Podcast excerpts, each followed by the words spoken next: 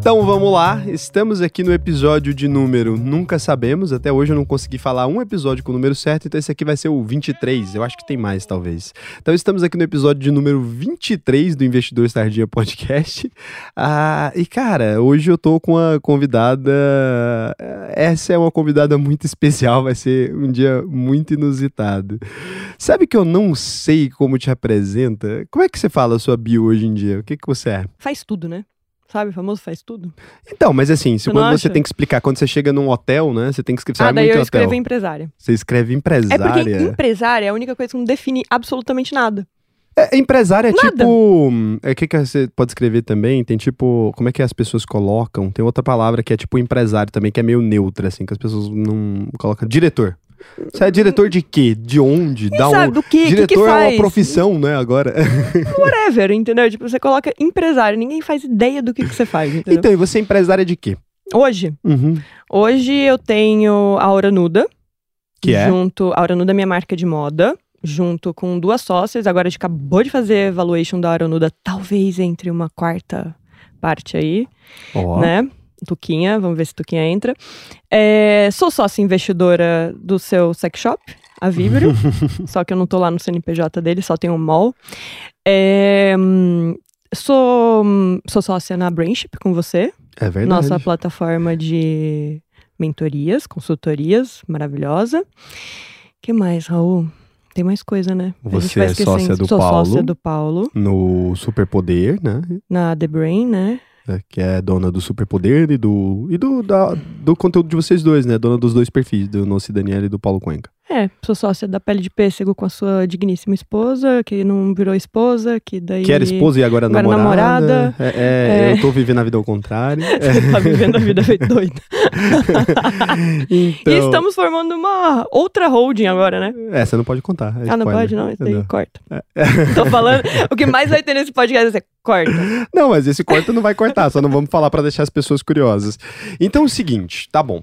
E antes de tudo isso, né? Antes da, da empresária ali, tinha uma outra empresária. A primeira empresa que você fundou foi qual? Conta aí pra gente. Primeira foi Havaianas.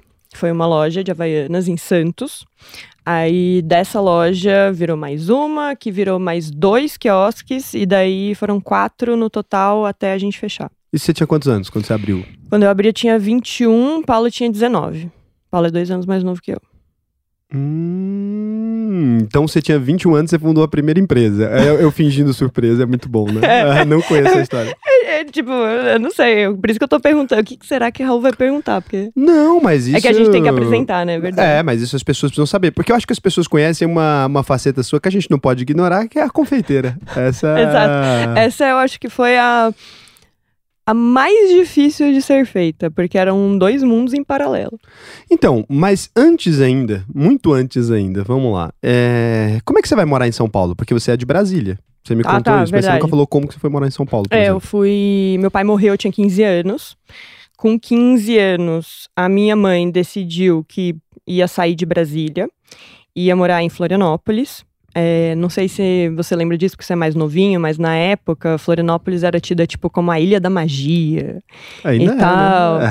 É, eu não sei, mas eles faziam muito essa publicidade. Tipo assim, eles, eles fizeram publicidade real da cidade. Saía em todos os jornais, São Paulo, Brasília, saiu um monte de lugar, assim, querendo popular ali a, a região, entendeu? E aí, meu pai morreu. Aí minha mãe quis sair da nossa casa e tal. É, hoje em dia eu entendo ela. Naquela época, como adolescente, fiquei revoltadaça, né? Imagina. Mas tipo, adolescente só serve pra reclamar, né? adolescente só reclama, né? O, o- como é que é aquela frase boa que a gente tava falando esses dias? Adolescente tem que acabar é isso? Não, é jovem. Jovem Jovens envelheçam. Mas não foi a gente que disse isso, foi Não, alguém mais legal. A gente só tava repetindo. Eu tava repetindo Alguém disse que o favor que os jovens podem fazer pela humanidade é envelhecer. Envelhecer.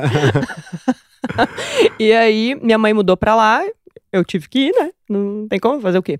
Continuei estudando lá em Florianópolis, só que eu não queria me mudar com a minha mãe. Eu realmente não me dava bem com a minha mãe na época e tal. E aí eu virei pra minha mãe e falei assim: eu queria muito fazer arquitetura, né? E aí eu fiquei pensando, aí fiquei matutando na minha cabeça, só que em Florianópolis tinha uma boa faculdade de arquitetura. Eu falei, hum, se é arquitetura, se eu passar aqui, eu vou ter que ficar aqui, né? Vai ter que ficar em Florianópolis. Vou ter que ficar em Florianópolis. Aí eu fiquei pesquisando o que mais que é parecido com arquitetura e que seria interessante de eu fazer. Achei moda. Parecido com arquitetura, Olha, moda? Ra- Raul tem que desenhar. Ah, eu nunca olhei por esse lado. Tem Né? que desenhar e tem um negócio da estética também. é, tem né? negócio da Arquitetura é estética, tem que desenhar. Mas um Aí- veste pessoas e outro, né, veste lotes. Um tantinho quanto diferente, mas na minha cabeça fazia sentido. A cabeça de adolescente, né? E aí eu falei, onde tem a melhor faculdade de moda? Eu sempre fui megalomaníaca, né? Então sempre tem que ser o melhor. Onde tem a melhor faculdade de moda? Melhor faculdade de moda na época eram duas. Ou era a Faculdade Santa Marcelina, que era em São Paulo, destinada a desenho de moda e criação, e a Morumbi, que era destinada a negócios da moda. Uma- um, outro, um outro segmento dentro da moda. E aí eu era muito criativa, gostava muito desse, dessa lar, assim, de criatividade e tudo mais. Eu falei, vou tentar Santa Marcelina. Tinha uma faculdade em Florianópolis de moda, mas não era tão boa. Aí eu nem fiz, nem prestei. Só prestei em São Paulo, passei em São Paulo e fui. Então, é, acho que é uma pergunta que as pessoas têm dúvidas sobre sua vida. Vou te perguntar essa pergunta. Ela é polêmica, mas vou te perguntar. Ah, Seus pais Deus. eram milionários? Não, Não eram? não era, Ah, mas como assim? não era, não. Você não, não é rica? É, Agora é, mas Agora não eu nasceu sou. rica já? Você tem a cara Ah. da elegância, parece que você ah, já nasceu obrigada. rica. Mas eu venho melhorando, né? Hum. Com o tempo, que nem vinho. Então, mas aí é porque assim, é, é realmente essa é uma coisa que as pessoas realmente acham, né? E eu sei como é que é a sua história de vida, por isso que eu perguntei. Você trabalhou já em balada, Já você foi roças. viu? Acho que milionária você Não, não era. não, não era, não. assim, tudo bem, talvez você tenha ali uma classe média, negócio, mas não tinha pedigree, não. Não tinha Não, esse não. sobrenome italiano, é a única coisa que É. veio nobre. Pi- Pior que meu avô desse sobrenome. Meu avô? Eu sou meio confusa, tá? Mas meu avô, ele era rico mesmo. Ele era rico, o ele avô? era, ele tinha terras em Monte Alto. Aquelas histórias, Caralho, sabe? Que seus pais contam pra você e você fala, ah, e aí, o que aconteceu? Perdeu tudo. Perdeu tudo. Né? Não, ba- ele não. Perdeu tudo. Coitado, basicamente ele não perdeu tudo, né? Mas que eu saiba, ele teve três filhos. E aí, os, ele, quando ele morreu, os filhos Torraram a coisa. torraram tudo. Na real, acho que foi meu E esse é bisavô seu e avô daí por os, parte de os pai ou por parte de mãe? Por parte de pai. Por parte de mãe. Aí, e por parte de mãe? Nossa, por parte de mãe, coitados. não tem uma grana. Não, não, mas na real, assim, mesmo por parte de pai, é, a vida da minha avó e do meu avô também foram muito sofridos. Assim, é que eles só tiveram três filhos. E foi mais tranquilo do que o da minha mãe se comparado. Mas, assim, a- tá na merda os dois, tá ligado? Tava tudo meio fudido. Então, assim, pra você ter noção, meu pai, meu pai se formou com 36 anos em direito, né? Porque o meu pai, ele foi engraxate, ele vendeu fruta na feira. Caralho. E aí, o que que aconteceu? Ele entrou é, no escritório de advocacia com um negócio que chamava contínuo. Ele era contínuo. Que era o, era o office boy da época, a galera que vai, resolvia uns. a- a- né, leva, pega comida pra um, pega comida pra outra. Se tiver aqui no cartório assinar um negócio, vai, sabe? Essa galera que faz o corre. E aí o dono desse cartório gostou muito do meu pai. E aí, com 32 anos, ele. É, 32, 30 anos, acho, ele pagou a faculdade do meu pai. Caramba, ele gostava seu muito pai do se meu pai. formou porque Por causa o- desse cara. um cara, um empresário lá, achou É, que ele era um cara foda. Na verdade, e- ele pagou os estudos pra ele finalizar os estudos, aí depois pra ele entrar na faculdade, tudo isso ele tava trabalhando pro cara, né? E aí ele fez faculdade de Direito, terminou com 36 anos, se formou é, e tirou a OAB com 36 anos. Aí eu não sei como foi a trajetória total, mas meu pai chegou a ser advogado no STF. Caralho! E. Nossa, seu pai saiu de. Cara, parece história de filme Muito isso. louco, que né? bizarro. Seu pai saiu Muito então louco. de, tipo, ah, office boy ali da época, ou É, alguma coisa do Saiu gênero. de engraxate, na de real. engraxate pra trabalhar no escritório e tal, e acabou Exato. se tornando advogado do STF. Surreal, né? Nossa, não, eu não sabia disso, tá vendo? São coisas que impressionantes. Então, ah, e aí foi a hora que a condição da sua família melhora um pouco. né? Melhora um pouco. E- Mas seu pai tem outra, outras filhas antes de outro casamento. É, porque o meu pai, ele casou três vezes. Então, ele casou... é, a primeira esposa, ele teve um casal. Aí, a segunda esposa, um casal. E depois, com a minha mãe, só teve eu. Aí, eu tenho quatro irmãos no total. Duas irmãs Você dois tem irmãos. quatro irmãos no total. Uhum. E, e seu pai era um cara que trabalhava lá como advogado do STF. É um concurso público isso, será? Cara, eu sou perdidaça nessas coisas de Brasília, viu? Eu também não eu sei. não, não tô muito ligada nisso, não. E aí, então, vem o seu pai, né, que foi salvo pelo estudo, que é impressionante, né? Ele foi um cara que ele foi salvo realmente pelo, pelo estudo, que é uma coisa que eu acho muito foda, assim. E por alguém, né, que salvou ele, porque É. na real ele não teria condições, né? De, de pagar a faculdade nem nada. Foi, ele- eu acho que o cara pagou CEUB pra ele na época, não, se não me engano. Nossa, e daí então vem o seu pai, mas aí seu pai morre quando você tem 15 anos de idade ainda. Uhum. E aí disso, ele tinha uma família grande, né? Então, assim, Sim. eram muitas vezes mulheres, três e quatro filhos. É, eu não. é, cara, assim, se tu me perguntar de herança, essas coisas, eu não vou saber tudo muito bem, assim, porque eu lembro que na época foi super confuso. Teve briga de E você família. era adolescente eu, também, eu era né? adolescente, então não conseguia me envolver nisso exatamente, assim. Mas teve briga de família, teve uns corre de banco, sabe? Várias coisas que você sabe como é que é esse país, né? Quando, mesmo que seja um negócio minúsculo, você praticamente Vira um peteco. vira nada. mas seu né? pai não chegou a construir um patrimônio muito grande, né? Porque Não, ele morreu com quantos anos? Ele morreu com. Nossa, Raul, eu sou muito péssima em data. 60 e pouco? 68, É, se ele 70, começou a, sei lá, se ele chegou a ser conquistado, deve ter sido, tipo, lá no final da vida, né? Não chegou a ser aqueles caras que ficam muito tempo trabalhando. Porque Não. 32 anos ele ainda tava. é, ele tava começando a estudar ainda, né? Então, É, assim, se formou com 36, né? 36 ele se formou. Tirou supor, bem com ter demorado 36. um aí até, pouquinho. sei lá, até passar É, nisso deve ter então demorado. Ele não então... deve ter sido um cara que fez um grande patrimônio no não, geral, na verdade. Não, não, não, não. Eu sei porque mesmo quando, assim, poucas coisas eu lembro, né? Mas eu lembro uma coisa, por exemplo, que era hum, meu pai falando muito pra minha mãe, assim, é, não usa cheque, Dilma. Não, não fica parcelando as coisas, não usa cheque. Se você for comprar um negócio, você compra à vista. Ele ficava muito. Isso é aula de finanças. Ele ficava muito falando isso pra minha mãe, sabe? Só que a minha mãe, uma mulher super independente também, né? Minha mãe chegou a trabalhar, foi executiva, é, secretária executiva do BNDES, né? Caramba, todos eles foram Então, bem. Seus e a minha foram mãe, bem fodas. E a minha mãe, mesma história do meu pai, assim, é, é, família com 16 crianças. Meu É, por isso que eu falo que a da minha mãe é muito pior, assim. Deus do céu, sua mãe tem 15 irmãos? 15 irmãos. Mas assim, aquelas coisas de antigamente, Morre que um sei lá monte. quantos morreram quando era mais novos. Eu tenho um monte de tio que eu não sei nem o nome. Esses dias, hoje mesmo, eu fiz um almoço com uma moça lá em casa. Ela me perguntou: Ah, porque eu tinha um tio, um, um tio que tinha uma fazenda com os gados, né? Aí, qual que é o nome dele? Porque eu acho que eles têm um monte de terra, né? Mas era uma terrinha de nada, né? E aí, tipo, eu falei, nossa, qual que era mesmo o nome do meu tio? Sabe, eu não, não lembro, entendeu? Tipo, é muito tio, então, não sei. Não é muito pré- próximo, sabe? Ah, são pessoas. A minha família também. É porque, assim, acho que a maioria das famílias, a sua também tem uma parte de imigrantes, né? Porque ninguém é de Brasília. Não, Então- ninguém é de Brasília. Não, ninguém é porque Brasília não É, existia. Brasília não existia, É por isso verdade. eu tô falando, ninguém é de Brasília. Então, assim, todas essas famílias que tem muitos imigrantes, né, acaba que é uma coisa que, tipo assim, não tem muito contato, porque o cara, minha família, por exemplo, né, veio toda do Nordeste, então uma parte da Bahia, uma parte de Pernambuco. Então, quando o pessoal desce, acaba que fica sem contato com aquelas pessoas que ficaram lá ainda. Aí aqueles que vêm são os tios que acabam ficando mais próximos, e que É. você pelo menos sabe o nome. Eu não sei ninguém da família da, tipo, do meu, da minha avó e do meu avô. Ninguém, assim, eu visitei algumas vezes quando era criança, tipo, mas não sei ninguém, É assim. aquela coisa que você conhece uma vez. Mas o. hum, A minha mãe veio. A família da minha mãe foi divisa com a Bahia e Minas. Eles estavam bem na, na pontinha e vieram descendo pra Brasília. E aí, agora a gente volta na história de Daniele, porque essa daí era só a pergunta pra dar aquela polêmica. Pô, Daniele nasceu milionária? Eu vou pôr na, na bio. Então não nasceu milionária. Não nasci milionária. Infelizmente, eu tinha. Era a única pessoa que eu conhecia que nasceu milionária. Mas também eu não posso falar que eu não tive uma boa criação. Ah, eu também tive. Também, então, assim, como os meus pais, eles. Acho que eles prezaram muito pelo estudo, né? Porque os dois se valeram disso, assim, né? É, mesmo que bem difícil, eles prezavam muito por isso. Então, assim, escolheram sempre os melhores colégios para estudar. É, isso era uma coisa, assim, que não, não faltava em casa, sabe? Tipo. Estudo. Estudo. Ah, quer fazer inglês? Vai. Quer fazer francês? Vai. É, tudo que eu pedia de estudo rolava, sabe? É, eles já tinham condições bem melhores daqui de onde eles saíram, né? Com E certeza. aí conseguiram proporcionar educação. Mas realmente, cara, a base, né, do que faz. A maioria das pessoas que acabam tendo sucesso de alguma maneira, né? E aí você pode ver a história de todo mundo, assim, mesmo do nosso mercado. né? Você pega lá o Bruno, ele contando que o pai dele tem livro espalhado em tudo quanto é lugar, que é igual meu pai, né? Não é um cara super organizado, mas lê muito e tem muita coisa.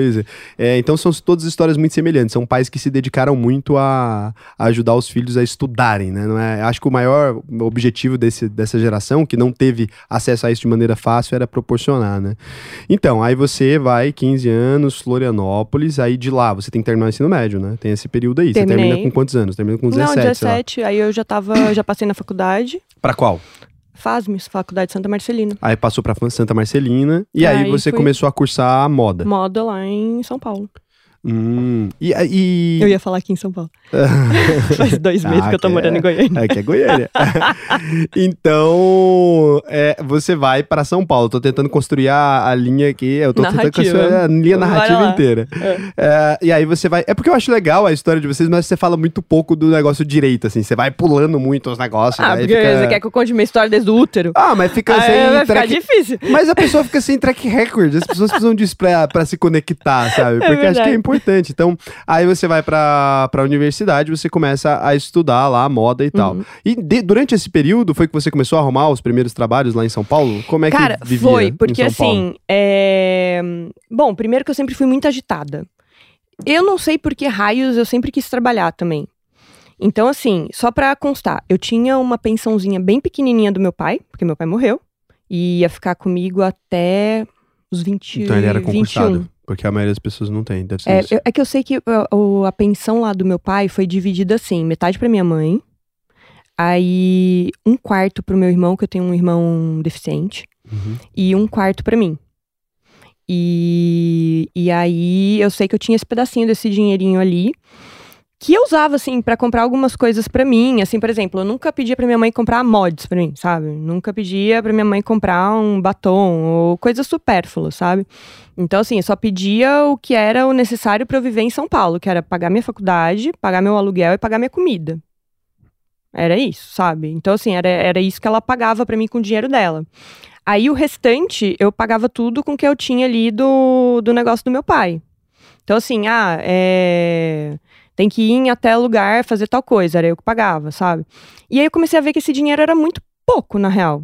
Era muito pouco. Eu não lembrava quanto que era na época, mas era, era muito pouquinho. Mas é que todo o dinheiro que é dos nossos pais acaba sendo pouco. É porque assim, quando você. Eu não, não tive, tipo, ah, não consegui.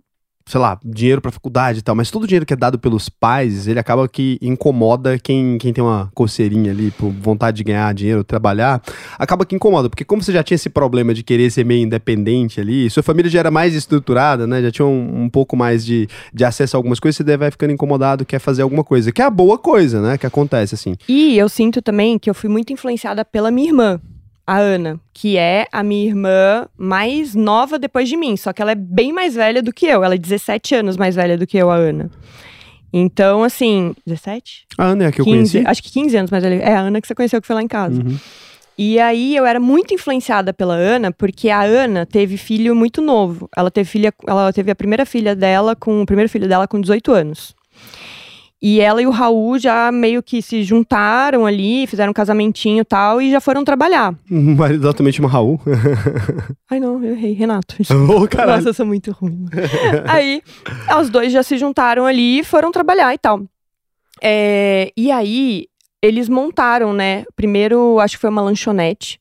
E aí depois deu certo, aí foram fazendo outras coisas, e aí, enfim, foram criando várias coisinhas dele. Então, sempre fui, fui muito influenciada pela Ana, porque a Ana, todo final de semana, passava pra me pegar pra gente ir no cinema juntas. Aí ia eu, a Ana, a Aninha e Vitor, que, são, que é- são os dois filhos dela. Renato normalmente não ia, sempre estava trabalhando. E, e aí a gente ia no cinema e a Ana, a gente ia jantar, ia comer alguma coisinha. A Ana sempre ficava falando ali do negócio da empresa, como que era pra mim e tal. E aquilo meio que sempre ficava na minha cabeça, sabe? De assim, poxa, que legal, eles têm as coisas deles, assim, sabe? Eles fazem as coisas deles. Porque o resto da minha família não é de empresários, né? Minha mãe, como você vê, meu pai acabou sendo do STF, minha mãe BNDES, é CLT, né? De, como, de uma certa maneira, assim. E, de certa maneira, provavelmente funcionários públicos no geral. Porque É, mesmo tipo, que ainda não existisse, talvez, o modelo de contrato, já trabalhavam pra coisa pública. É, então, assim, não, não tinha isso, assim, sabe? De, de uma pessoa que fazia, criava a sua própria coisa ali, sabe? E só tinha isso na Ana. Porque os pais do Renato, eu acho que eles tinham um negócio de marmita. Hum. Então, acho que saiu daí. Esse negócio de marmita virou daí uma lanchonetezinha. É, a, a mãe dele, a mãe do Renato e os pais dele continuaram com esse negócio de marmita, mas ele meio que fez esse negócio de lanchonete. A Ana foi trabalhar com eles. Aí depois foi calçados. E foi indo e tal. E eu olhava aquilo e falava, nossa, que interessante, sabe? Eles eles estão isso. E assim, eles tinham as coisas, mas não tinham também. Porque, por exemplo, é, enquanto eu era novinha, eles moravam com os pais do Renato. Era uma casa lá no Lago Sul, mas morava todo mundo junto. Era os filhos, a Ana, Todo o no Renato, mesmo os lugar. pais dele. Essas tipo, famílias de novela da Globo, É, que tem todo- 30 núcleos todo da mundo no novela, mesmo tudo na lugar, entendeu? casa. Então, assim, eu via eles conquistando as coisas, mas ao mesmo tempo eu via eles trabalhando muito e fazendo deles, assim, sabe? E eu gostava muito daquilo. Eu me interessava zero por essa coisa de servidor público, sabe? Eu olhava, assim, as pessoas que queriam ser servidores públicos, e eu morei em Brasília, né? Tipo, a maior parte das pessoas, muita gente é servidor público. Eu olhava e falava, "Hum, não, não conseguiria fazer isso na minha vida. E quando eu fui trabalhar, eu nem pensei em, tipo, ah, eu vou trabalhar e vou, vou ser CLT e tal. Tanto é que eu tenho a minha carteira, você já viu minha carteira, né? Nunca vi sua carteira de trabalho, não? Que eu tenho uma foto que eu tenho a o cabelo amarelo. Ah, você me mostrou essa foto. Meu Deus, aquilo é muito bizarro. Nossa, é, é, é. se puder pôr na edição, eu vou pôr essa Não, foto pra internet. vou. Eu vou. Não vou. Eu vou arrumar essa foto. Cara, é, é bizarro esse negócio. Hum. Mas assim, eu nunca fui assinada a minha carteira. Eu acho que eu, assim, eu ia, ficava no lugar, ia dando um. Você trabalhava Não é- ali no combinado, mas eu é, acho que a ia maioria no do Brasil combinado, é, ia ganhando é meu combinado. dinheiro e ia caindo fora, assim. Tanto é que, assim, os trabalhos que eu mais gostei mesmo de fazer. É, por exemplo, eu trabalhei na locadora. Na locadora eu lembro que me pediram a carteira. Aí quando me pediram a carteira, eu já falei, ah, não, não sei, sabe? Você não Aí- queria assinar a carteira? não queria assinar, eu não sei por que não queria assinar minha carteira. E aí eu fui pra fazer, eu fui fazer hostess, aí hostess eu ganhava por Que hora, absurdo, entendeu? Você não queria assinar a carteira. Não. Aí hostess eu ganhava por hora, promoter eu ganhava por quantas pessoas eu colocava dentro da balada, mais uma um adicionalzinho lá que eles me davam, tal, também não me assinaram a carteira. É, depois foi num brechó também, não me assinaram. Então, assim, fui fazendo umas- uns bicos, Dando entendeu? jeito de ganhar uma Dando um jeito de ganhar uma graninha sem me assinarem a carteira, entendeu? Você ganhava bem nesses trabalhos? eu consegui chegar a, com promoter e hostess, eu conseguia chegar a dobrar o que eu ganhava do meu pai. Caramba, então era um tanto bom. Era um tantinho bom, assim, sabe? Tipo, tanto é que eu juntei dinheiro, né? Mas é porque você explicou que do seu pai não vinha uma grana tão grande, Não, talvez. era, era então, tipo- se era uma coisa que você comprava supérfluos ali, devia ser, vai, em dinheiro de hoje, uns É que na 400 reais, sei lá. Cara, Mais. é um pouquinho mais, eu acho. Eu acho que eu consegui chegar a ganhar, tipo, uns 1.500 no meu trabalho, assim, sabe? Você conseguia ganhar, tipo, uns 1.500. É, Isso que ano tipo, será? é, Mas então, pior que é É que, problema que, na época não era a mesma coisa, era um né? peteco, era muito... Eu lembro que a gente conseguia fazer algum Mas dinheiro com isso, entendeu? Dinheiro, é muito não, eu dinheiro, lembro que eu 1.500. conseguia fazer um. Eu conseguia dar uma juntada, entendeu? Porque isso aí deve ser anos 2000? É, anos, anos 2000, Anos exatamente. 2000, comecinho. O picolé eu acho que ainda era um real. O picolé ainda era um real. Não, então você ganhava uma baita de uma grana. Você ganhava, tipo assim, vai, Eu ganhava o dinheirinho. em atualização, inflação, Não, eu- caralho, uns 4 mil, talvez. Eu conseguia comprar roupa. Assim, conseguia comprar umas coisinhas legaisinhas. Caramba, assim, então sabe? seu trabalho já era muito rentável. Mas por que, que te pagava isso tudo? Que absurdo. Sei, balada. Balada. Acho que balada então, tem dinheiro. balada- Eu acho também porque os acessos, né? A grande coisa do, do mundo, que é uma coisa muito problemática, isso é muito doido, tanto que é, é acesso, assim. Sei lá, eu lembro que quando eu comecei a trabalhar como estagiária, assim e tal, sei lá, eu ganhava uns 1.200 reais. Só que assim, o salário mínimo era 500 reais. Eu tinha um estágio, sendo menor de idade não formado, de mil e poucos reais, porque eu tinha tido um emprego antes. Eu tinha trabalhado numa, numa empresa que era Academia Goianiense de Letras, é uma, um desses institutos assim. Como eu fiz aquele trabalho que era considerado meio que voluntário, e não era, eu ganhava grana lá, porque eu era gestor de projetos e tal. É, depois de eu conseguir esse primeiro emprego legal, e era uma mulher que gostava muito de mim, ela chama Malu Ribeiro, ela é uma autora aqui de Goiânia, ela gostava muito de mim, gostava muito. E daí ela me contratou e me ensinou tudo, assim, essas coisas básicas da Academia Goianiense de Letras e tal. E essa mulher, como ela gostava de mim, quando eu fui arrumar emprego no jornal, já me ofereceram, tipo, um salário muito mais alto, mesmo sendo estagiário, por causa disso. Então é tudo acesso. Como você tava na faculdade legal, você estudava moda e tal, eu acho que isso abre umas portas que a maioria das pessoas, tipo assim, se você não tem, é, talvez não tá tão bem vestido, não tá tão bonito, a pessoa não consegue, talvez, um emprego de hostess de balada. É, não, pode ser, isso com certeza, porque das baladas que eu roupas devem ser queria mesmo, eu não conseguia. Tipo, eu nunca consegui ser hostess, por exemplo, do Vegas. Sempre quis ser hostess Você do Vegas hostess e eu não conseguia. A hostess do Vegas, se eu não me engano, era tipo a Marina Dias. Ela tinha, tipo, umas roupas maravilhosas, sabe? Hum. Eu, eu conseguia ser isso hostess é caro, de umas é? baladinhas ruins, entendeu? Tipo, que era mais chumbraguinha, entendeu? Só que eu ganhava, que eu, que eu lembro, eu comecei a ganhar bem de verdade como promoter, porque eu lembro que eu fazia, tipo assim, o triplo do que o Vini fazia. Eu conseguia levar muita gente pra dentro da balada. E o que que é uma hostess de balada? Expliquei pra galera. Hostess só fica na porta. Fica na porta, recebendo Você as era a pessoas menininha e bonitinha tal, na porta. É isso. Não, quando eu- conheci, que eu ganhei dinheiro mesmo foi de promoter. Aí promoter é levar a gente pro evento. É, e você, aí você tipo, fazia isso como? Cara, basicamente, faculdade, né? Você vai dando o seu. é, Na época era flyer. Então, isso que eu falo. Entendeu? O acesso é muito importante. Você vai dando o seu flyer, e a meu era marca. Cada um tinha sua marquinha, né? Você tinha. Nossa, era um... o Paulo lembra disso, era um inferno, porque eu tinha que ficar cortando com um cortador a minha marquinha em cada flyer, porque cada pessoa que entrava com o meu flyer tinha um desconto lá pra entrar na... no negócio. E eu ganhava, entendeu? Então no final da noite contava quantas pessoas tinham entrado com o meu flyer. Cada, cada promoter da balada Aí via tipo Dani Nosso e tal. tinha um, sua marquinha lá. E aí eu lembro que, assim, eu conseguia colocar muito mais gente do que as outras pessoas. Então eu ganhava mais, entendeu? Só que, o que, que eu fazia também? Além de faculdade e tal, não sei o quê, eu ficava indo em. Eu, eu conhecia aí aquelas coisas que começam os contatos, né? Eu conhecia, por exemplo, a hostess de outra balada. Aí eu entrava de graça na balada, sabe? Da, da outra que não era minha, que eu tava divulgando. Aí eu entrava de graça lá dentro, eu ia, né, falando com as pessoas Convidando e tal. pessoas e dentro da outra convidando, balada. ai, vamos pra lá, tá muito legal, não sei o que, tal, blá, blá, blá. E, Caralho, tipo, ia que sacaninha! E pra, você tipo, estava esvaziando a outra balada. é porque, na real, São Paulo era uma época que, assim, as pessoas meio que. Você não ficava numa balada só. Você ia pelo menos em três baladas na Até noite. hoje não ficam, vocês são absurdos. Eu tenho, eu sou puto com isso até hoje. Eu fui para, eu vou, vou dar uma pausa pra contar essa história. É, saindo, né? Mudei pra São Paulo e daí tá eu, Dani e Paulo. Eles me chamaram um dia de semana, assim, era vai, é quinta-feira, antes da pandemia. Isso foi, sei lá, janeiro, fevereiro. Aí eles me convidaram assim: "Ah, vamos jantar, comer alguma coisa e tal". Eu falei: "Cara, vamos, comer é legal, né?". Só que assim, em Goiânia, quando a gente sai pra comer, a gente sai pra comer, a gente fica meio morto, a gente não sai pra comer e sair pra rolê depois. Daí a gente tava comendo assim, a gente começou a beber, acho que era um vinho, alguma coisa. Daí deu uma animada. Daí eles assim: "Ah, vamos caçar sei lá o que, um karaokê, sei lá, um negócio. Vamos caçar sei lá o que pra ir". Era aquele negócio que chama Tóquio, era bem badalado antes do da pandemia. Daí a gente foi nessa Tóquio, daí a gente bebeu um mundo velho de saque. Garrafa de gigante assim.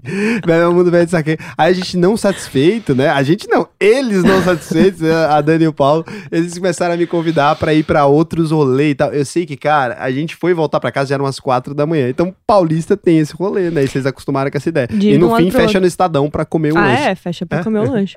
Não, Então. é, é isso. E, hum, e aí, assim, quando eu lembro claramente que quando eu tive que fazer estágio, que daí eu fui fazer estágio lá no brechó, aí eu fiquei pé da vida, porque era obrigatório, né? Eu tinha que me formar, eu tinha que fazer um estágio em algum lugar. Aí diminuiu muito a renda. Nossa senhora, foi desesperador, porque o brechó, eles me pagavam 300 reais só. Caralho. E aí, e eu não conseguia, aí não dava pra fazer faculdade, fazer o TCC e mais o, o brechó, daí eu já não conseguia mais, entendeu? Então não. E não dava pra fazer brechó, faculdade, TCC e balada. e ainda né? balada, porque o que, que eu fazia pra fazer a balada, né? Eu ficava a noite toda acordada, indo, tipo, nessas baladas, chamando outras pessoas e tal.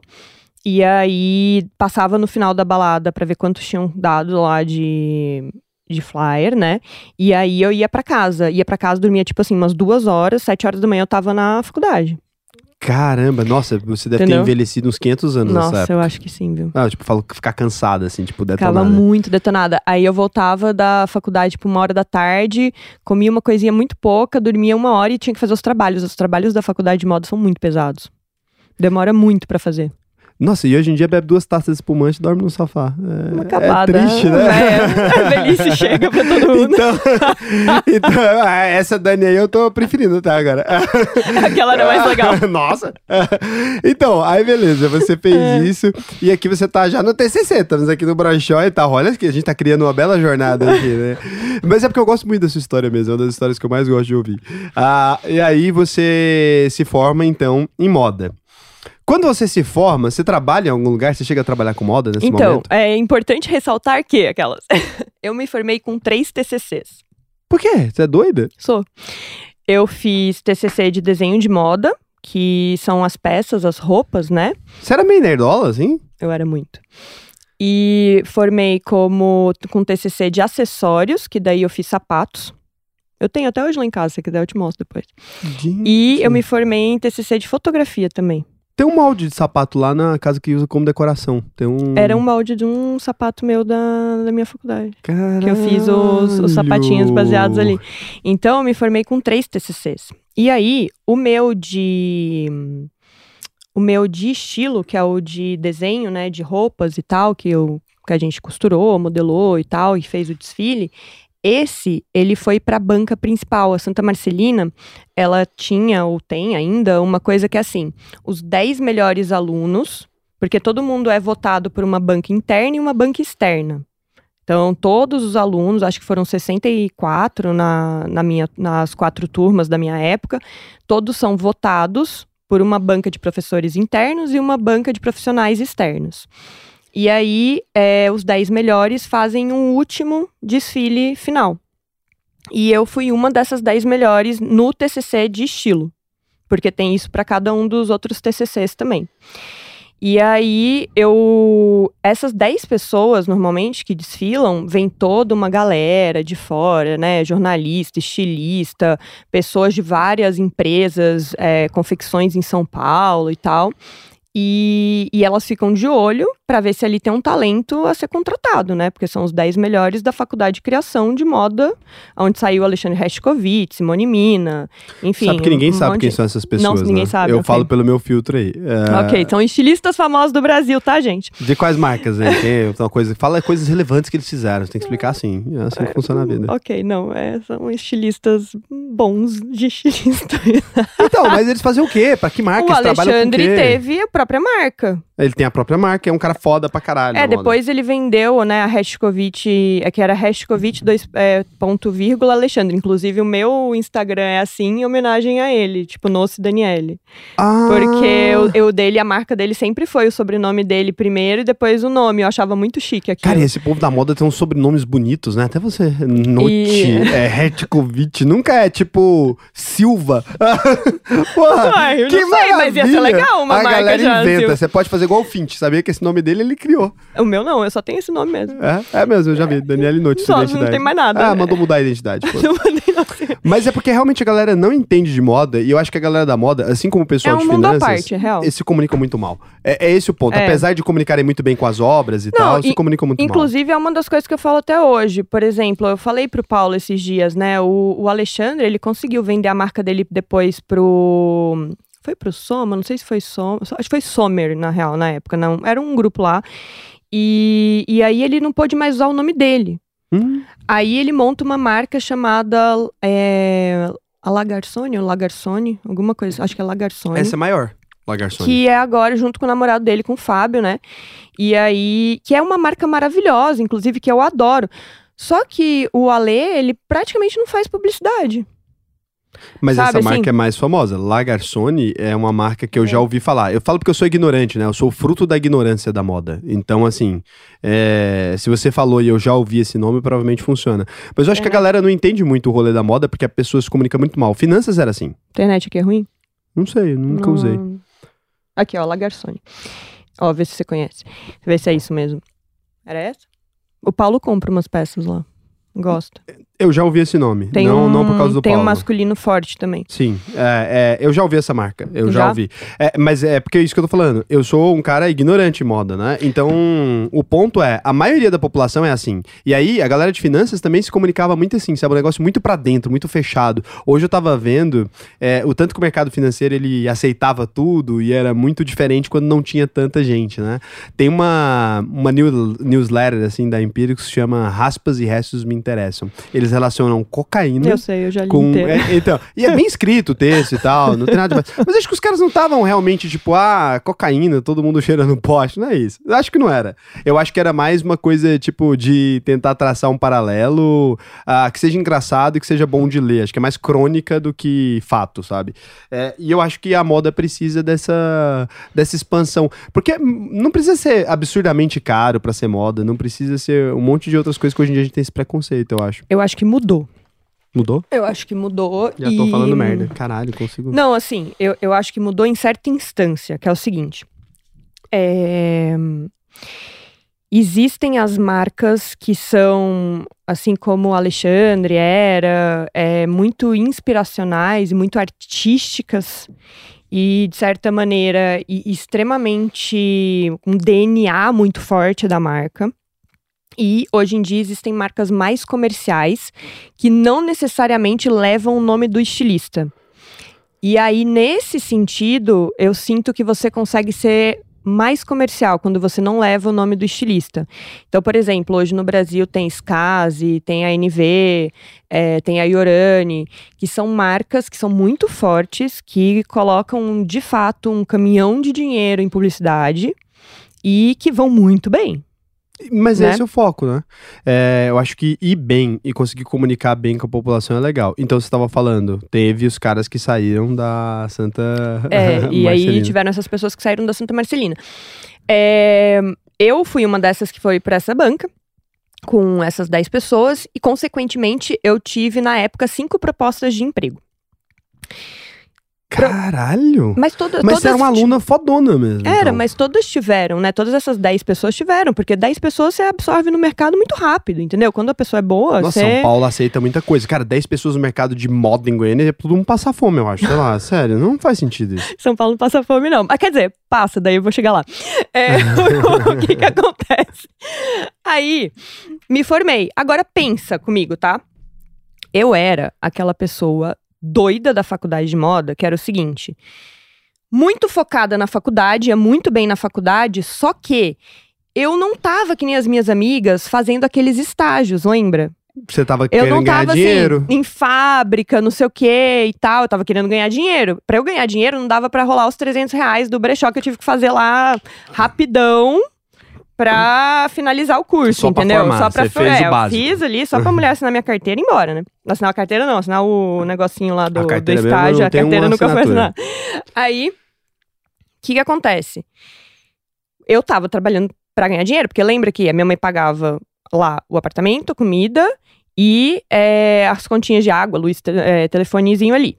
Tinha aquela pensãozinha do meu pai que ia acabar na hora que eu fizesse 21, que era basicamente quando eu ia me formar, né? Aí acabava. Nossa, e Aí- e aí o você se dinheirinho meteu lá? num probleminha. E o dinheirinho lá que eu, ia, que eu ganhava, né? Como promotor de balada. Que também não era assim uma coisa que dava pra pagar as contas lá que minha mãe me pagava, não. Aí, o que que aconteceu? Quando eu me formo, eu recebo cinco propostas de emprego que todas eram de 800 reais.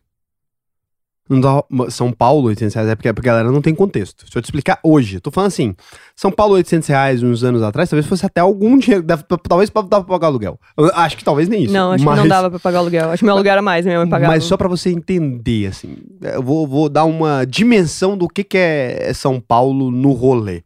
É que assim, claro, tem duas São Paulos, como tem duas todas as cidades do mundo. Mas se você tá naquele centro comercial de São Paulo ali, cara, um almoço. E não tô falando um almoço decente, tô falando um almoço assim, que sério, restaurante de esquina em Goiânia ou em Minas, assim, a gente chega numa comida legal, Brasília até, que é caro, né? Conhecido por ser caro.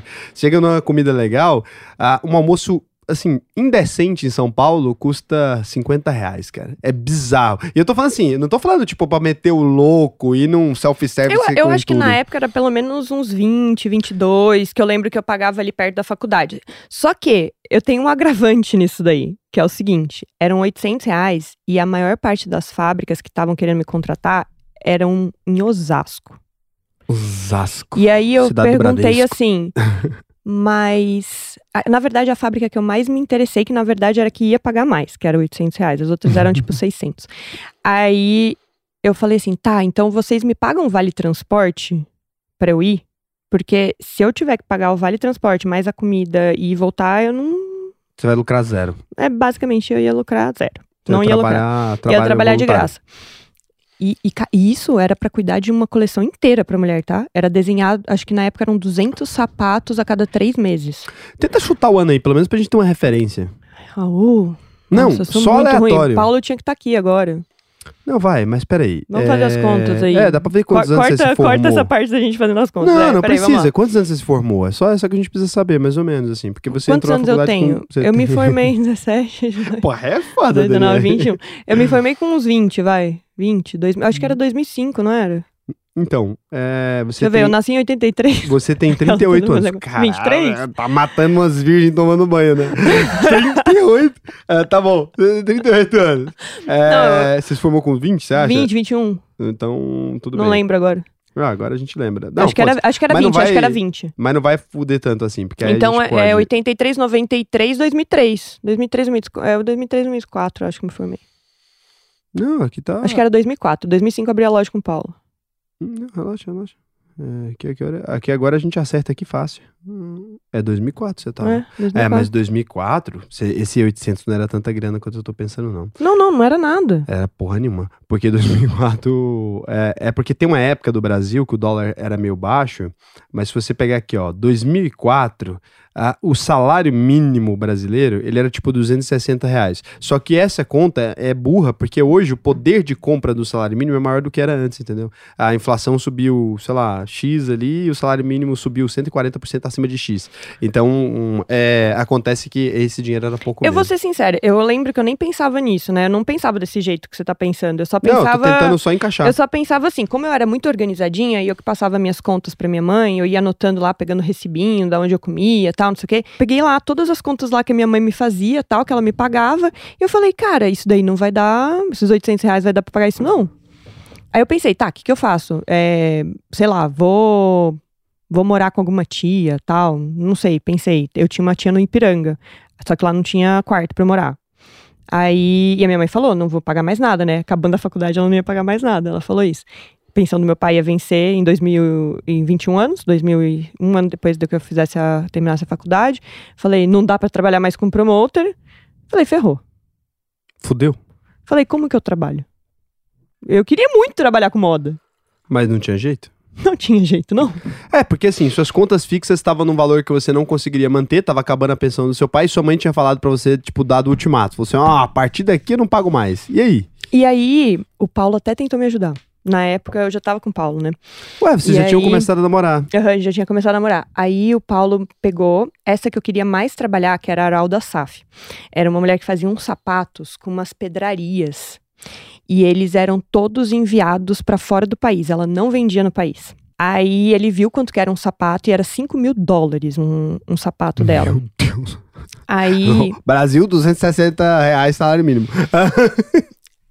aí ele ele falou: marca uma reunião. Era um cara que tava fazendo essa entrevista. Marca uma reunião com esse cara que eu vou, vou fazer uma entrevista junto com você. Ele tentou me ajudar, né? Que ele é não, bom de vou... comercial, né, o Paulo? Não, o Paulo é muito mais que eu, né? Você sabe? E aí eu, o Paulo super, né, político, do direito tal, não sei o quê. Aí eu falei, tá bom, vou marcar, vai que ele consegue, né? Um valor a mais aí, eu consigo trabalhar com essa mulher. Cara, Paulo suou uma hora tentando fazer esse cara chegar aí nos 2.500, sabe? Tipo, Não chegava. alguma coisa assim. Não, o cara não aumentou um centavo. Um centavo. Era 800 reais. e Era pronto. 800 reais, sem vale transporte, sem... Mas é porque a maioria da galera que fazia moda provavelmente já devia ter uns pais ali com uma estrutura um pouco maior. Então o cara, fala, o cara trabalhava pra se estabelecer, né? É, Não já era... mora- é Já que você tava meio São ferrada, Paulo, entendeu? Eu tava meio ferrada. Então, assim, o que acontece... Na verdade é, pra, pro resto da população inteira, você era rica. Pra quem traba- estudava naquele lugar que você estudava, você era pobre. É esse o ponto de, de encontro aí que você tem na vida. Acho que não tinha tanta gente que estudava na Marcelina que ia ter que pagar as próprias contas no próximo ano.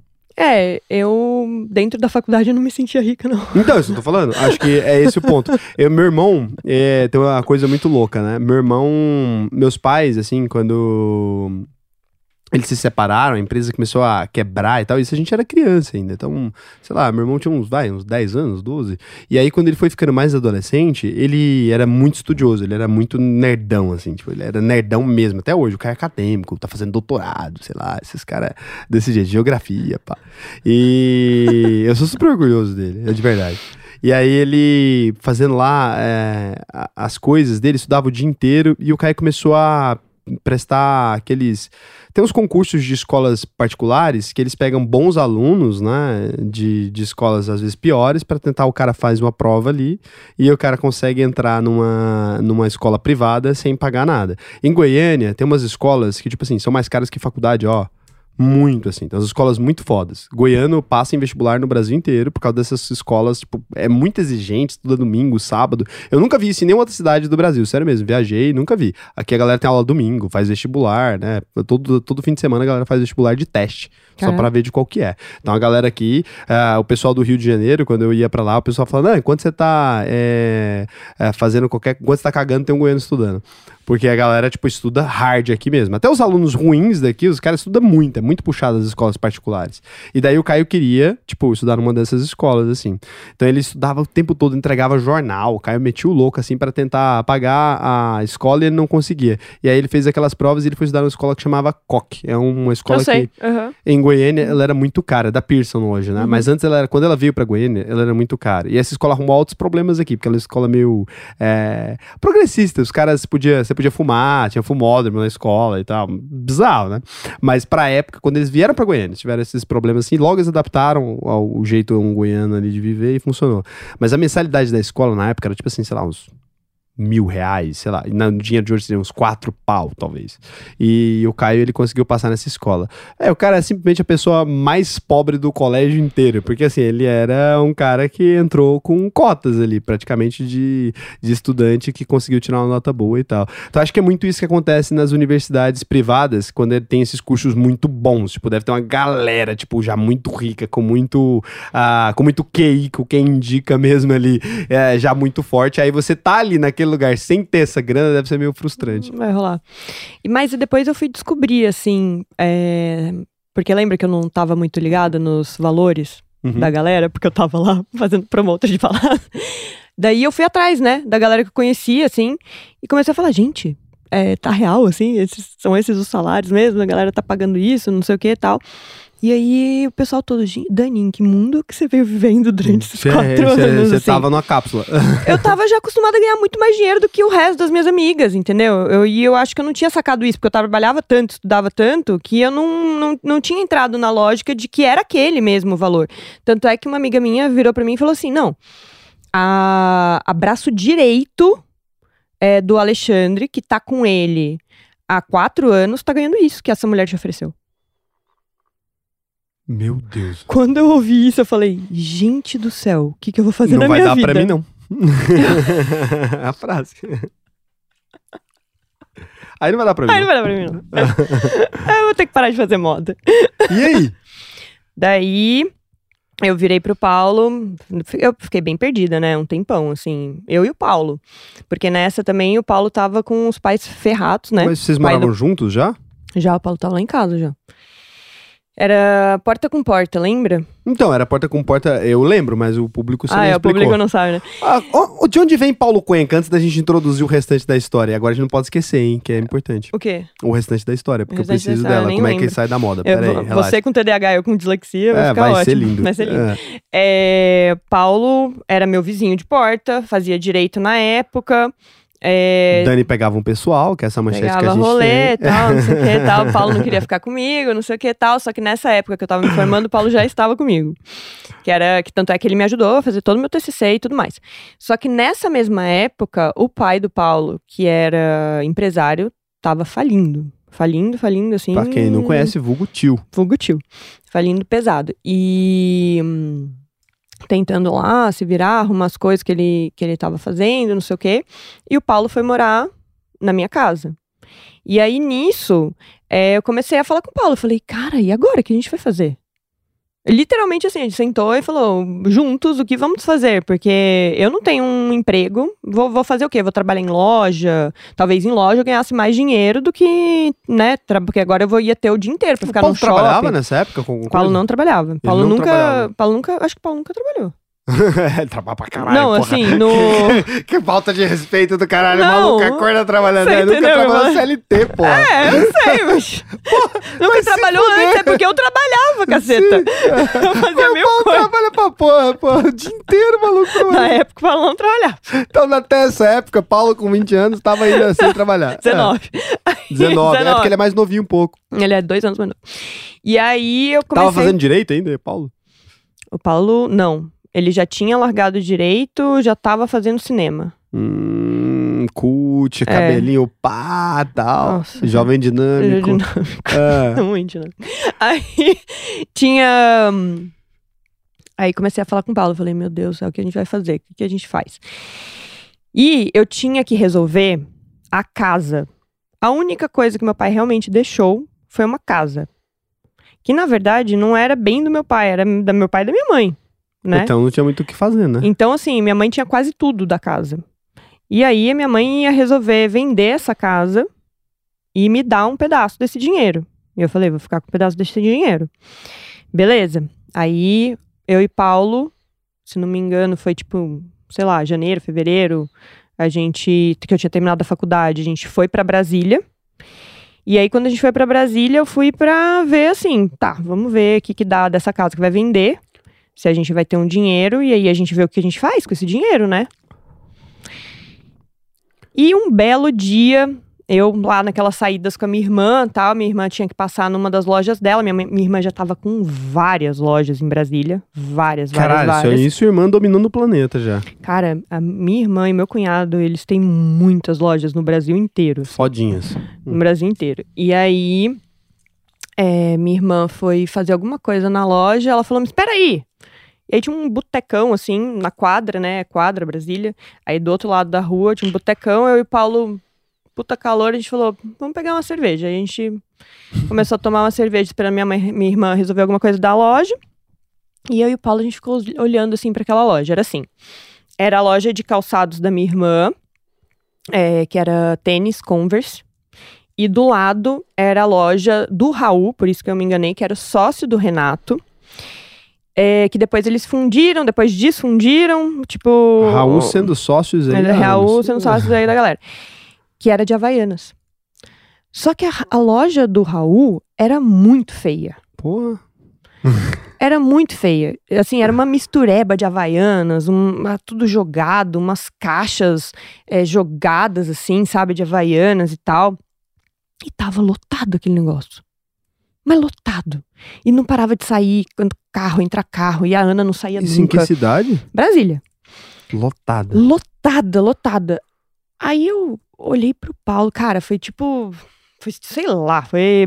É, foi A a, gente gente, chama de basicamente. Deus, é, né? Deus. é, né? É Deus. sério. É esse o nome. Zeitgeist, sei lá. Aí eu olhei pro Paulo assim, eu falei, eu, o Paulo olhou pra mim, você tá vendo a mesma coisa que eu? Será que isso dá certo em outro lugar? Porque não deve ser caro montar uma loja de Havaianas. E eu ia ter um dinheirinho que ia sair ali, né? Falei, Você falou, porra, vamos, montar uma loja de Havaianas, né? Aí, eu e o Paulo, a gente sempre muito estético, né? O Paulo já fazia é, é, cinema, eu tinha feito moda, a gente falou, mas tá feia, né? Tá bem feia essa loja. Essa lojinha. Acho que a gente consegue fazer melhor que isso daí. Dá pra dar um tapa melhor. Bom, beleza. Primeira ideia foi essa, bem no início do ano, assim. E aí, a gente. Minha mãe vendeu a casa, peguei um dinheirinho lá da casa, eh, voltei pra São Paulo, e eu e o Paulo começamos a procurar ponto de, de loja. Vamos abrir essa loja em São Paulo. Vamos abrir essa loja em São Paulo. Dois doidos. Eu com moicano gigantesco, o Paulo com um Você monte de um drag. Cano. Aham. O Paulo com dread, não sei o quê. A gente ia caçar loja em tudo quanto era lugar. Caralho, vocês eram tipo uns maculelé É. do rolê. A gente ia caçar loja em tudo quanto era lugar e os caras olhavam pra gente, né? Obviamente, falavam, queridos, como vocês vão ter dinheiro pra pagar ponto? Como vocês vão ter dinheiro pra pagar aluguel adiantado? A gente olha pra vocês assim, a gente não confia muito, não. Não dá pra pegar um espírito. Não dá. Enfim, três meses se passaram. A gente já, tipo assim, corda no pescoço, porque o dinheiro também vai acabando, né? É, dinheiro, tipo. Dinheiro é vendaval. Aí, dinheiro vai acabando, a gente naquela assim. Caraca, ia comer na casa da tia, mas fazia meio que uma refeição só também, porque o tio também tava fudido. Daí, tipo, sabe aquelas coisas que vão. Vai tudo somando. Né, uma coisa eu chamo de espiral da outra. merda, eu chamo isso. Caceta, mano. E a gente não achava ponto, não achava ponto. Aí o Paulo jogou na internet, começou a procurar cidades é, de praia, perto de São Paulo, que tivessem mais do que 100 mil habitantes. Aí ele colo- colocava cidade de São Paulo, é, praia, mais 100 mil habitantes, não sei o que tal. Aí, primeira, né, que veio Santos. Santos. Apareceu Santos, 500 mil habitantes, 400 e pouco na época. Aí a gente falou, o Paulo, o Paulo falou, vamos lá em Santos. Vamos Ver se a que é." gente consegue um, ponto comercial lá. Pelo menos cidade de praia, Vaianas, né? Quente, vai vender bem tal, Custo o de quê. vida mais barato. Custo de vida também. nossa, bem mais barato. O aluguel que eu, depois, lá na frente, a gente conseguiu, era muito mais barato, enfim. Aí, a gente correu pra Santos. Pegamos o carro, fomos lá pra Santos. Chegamos em Santos. A gente foi num shopping grandão, que era bonitão, tal, não sei o quê. Vamos colocar nossa loja aqui. Os caras olharam pra gente. É a mesma Moica- coisa. A menina do Moicano e o cara do Dread, pelo menos fosse o contrário, facilitava. A mesma coisa. não, acho que não. Mesma coisa. Aí a gente, ai, saco. Aí, beleza. A gente, onde tem outro shoppingzinho? Aí, ah, tem shopping Miramar, que era um shoppingzinho pequenininho na época. Cara, o shopping, a gente chegou lá. Imagina assim, a cada três lojas, duas estavam fechadas. Nossa, tava fudido sabe? o O shopping, tipo, ferrado, tá ligado? A gente falou, ah, vamos ver, né? Vai que. Aí a gente chegou no shopping, a gente falou, ah, onde a gente vê ponto? Aí era um lugarzinho lá no fundo, tal, não sei o que, a gente chegou lá. Oi, tudo bom, fulano? É, a gente veio ver um ponto. Ah, é? é? Qual que é o seu nome? Aí eu falei, Daniele. Aí ele falou, oi, Daniele, tava te esperando. Eu falei, tava? Mas eu falei nada, né? Liberal mística, que você é. É, Beleza, tava me esperando. Aí ele tem um ponto ótimo. O que é que vocês querem abrir? Aí eu falei: Ah, eu quero abrir uma loja Havaianas. Aí, isso na época não era franquia, tá, gente? Não existia franquia de Havaianas. Aí ele virou pra mim e falou assim: Olha esse ponto aqui, ó. Na frente do McDonald's. Tinha uma pracinha de alimentação no, no Miramar. Era um, era um predinho E de três andares.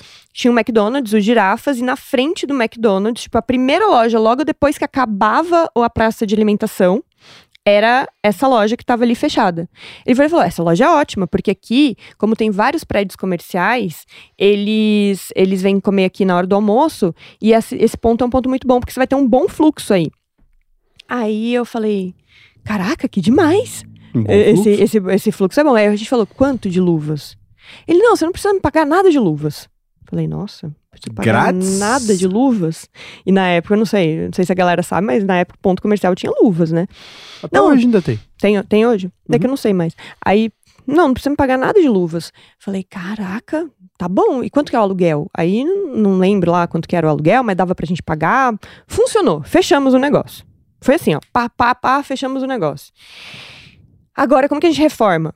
E aí, foi a loucura de... é, você não quer que eu me estenda tanto, né? Não, pode, Não, pode mas estender. foi, É, olha, empreendedorismo é a única parte agora que chegou aqui que as pessoas podem aproveitar. Você quer pular. Tá, então vamos lá. Vai tranquila. Ah. Cara, foi uma loucura de, de reforma, mas a gente tinha que reformar rápido. É, eu e o Paulo, a gente queria fazer tudo sozinho, só que tinha que ter assinatura de um arquiteto. Aí a gente conheceu o, o Glaucio, que era o cara que tinha ap- apresentado a loja pra gente, a- apresentou um arquiteto que só pra meio que assinar, então a gente pagou um valor bem baixinho pra ele. Mas vocês, tipo, o, o tudo, você considera o quê? Vocês pintaram a sala, essas porra?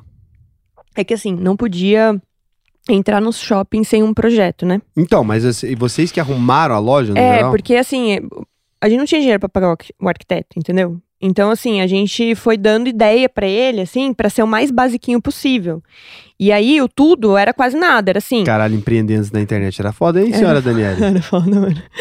Era muito foda. Nossa, velho. Ó, Ô, eu tô cansado. Suado, Eu era tô muito suado, entendeu? Eu, eu juro que eu tô cansado. Isso que ainda tinha uma grana. Se que tivesse tinha uma grana zero. Não, eu faço assim, uma graninha. tinha 43 mil pra fazer isso. Porra, mas tinha uma graninha. Porque eu tô falando o seguinte, hoje em dia, velho, 43 pau na internet, você abre uma loja Ah, assim. não, né? Hoje em dia, não. Na Você ia ser hoje a bilionária, você ia ser dona do Império Havaianas. Não, porque pensa que assim, você tinha que ter o dinheiro do estoque. Isso que eu tô falando. Você tinha que ter o, o- o dinheiro de pagar os aluguéis. Eu tinha que ter pelo menos, sei lá, quatro, cinco aluguéis, sabe? É essa conta que eu Então, tava assim, fazendo na minha cabeça desde sempre Não, não, não tem como, entendeu? E aí, é, a gente tinha que fazer a reforma com o mínimo, mínimo, mínimo de dinheiro possível. Então, basicamente, a gente não deixou o arquiteto fazer nada, porque sabe como é que é arquiteto, né? Não, mete É, louco. ia querer- 43 mil ia pra 100 mil, é só o arquiteto. Não, e só ele ia querer inventar. Então eu e o Paulo a gente foi ali, ó, tipo, não, ó, aqui a gente vai colocar pastilha, essa daqui é a mais barata que a gente achou, tal, foi no piso. Aí parecia uma aguinha, assim, era turquesa, era bem bonito, chamava atenção a loja, entendeu? Aí nas paredes era aquela coisa que era bem barata, que é um painel branco que você coloca uns ganchos assim Tipo a Apple. e, e coloca as havaianas, sabe? Então assim, só que era bem barato de MDF. Aí a gente conseguiu no Brás, trouxe no carro e pediu pra um cara só instalar pra gente, sabe? Caralho, você estava Aí- no modo raiz. Mano, a gente tava no modo muito raiz. Aí a gente comprou um balcãozinho, assim, que era um balcão de, de caixa, que era MDFzão branco também, assim. E aí a única coisa que teve na loja mais, assim, bonitinha era o seguinte: a gente tinha visto um banco dos irmãos Campana, que era um banco de. É de tipo um, um, um- EVA, que ele era todo colorido. Aí a gente falou, cara, ia ser muito legal um banco desse. Aí a gente foi pesquisar, né, quanto que era o banco, era tipo, sei lá, 160 mil reais. Aí a gente, é, não vai dar não, né? Eu já ia falar. Aí- Eu já ia perguntar, agora, sem, sem noção É, total a gente não da sabia realidade. quanto que era, Prioridades, entendeu? um banco do Irmãos Campana. Aí- Não sei em quem é, mas já apareceu caro. Não, muito caro. Aí, beleza. Aí a gente, será que dá pra imitar isso? Aí a gente foi num serralheiro. A gente mandou um serralheiro fazer uma base redonda de, de, de, de metal, com três pezinhos, assim, só de metal. E aí eu fui numa, numa papelaria, comprei vários EVAs. Fiquei noites cortando EVA. Enrolando, enrolando, enrolando, até dar o negócio do tamanho que era o, o assento do banco, entendeu? Daí ele ficou todo coloridão. Esse era o nosso banco. E Uma chamava, foda. e chamava muita atenção, porque a pessoa olhava pra dentro, a gente colocou daí todas as havaianas por cor. Lembra que na loja do Raul era tudo uma bagunça? Tal, Vocês separaram por cor. A gente foi indo, tipo, branquinho, amarelinho, rosinha, verdinho, até chegar no preto. E a gente foi indo, assim, né? virginiano, né? A gente foi indo tudo por cor, assim. E aí, é, foi muito maluco, porque, assim, a mulher do Raul, a Vânia, ela, ela meio que com a Ana tinha desenvolvido um pin de colocar na Havaianas, que era um brilhinho. Que depois a Havaianas, não- não posso falar aqui que, que foi, né? Pegou pra si. Aí ela tinha, ela que tinha desenvolvido isso.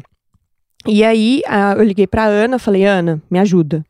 Onde que é que, que compra esse negócio? Como que é que faz e tal?" E aí a Ana me falou onde que era. Eu fui lá, comprei os pinzinhos, que era tipo umas florzinhas de cristal assim, e a gente fazia e personalizava na hora pras pessoas. Então a pessoa Caralho. comprava Havaianas, era um valorzinho a mais ali, acho que era 10 reais a mais, colocava um pinzinho na Havaianas, já saía com a, com a pedrinha colocada na hora, entendeu? Era uma maquininha que fazia no estoque e tal, pra ninguém ver como é que era. A gente também não queria dar o, o ouro pra todo Mas mundo, tá né? certo, é a inteligência do mercado. E, e a Ana até, eu lembro da Ana me falando isso, você não coloca na- no meio da loja, como que você vai fazer esse negócio? Coloca lá no fundo, lá no estoque, pra ninguém ver.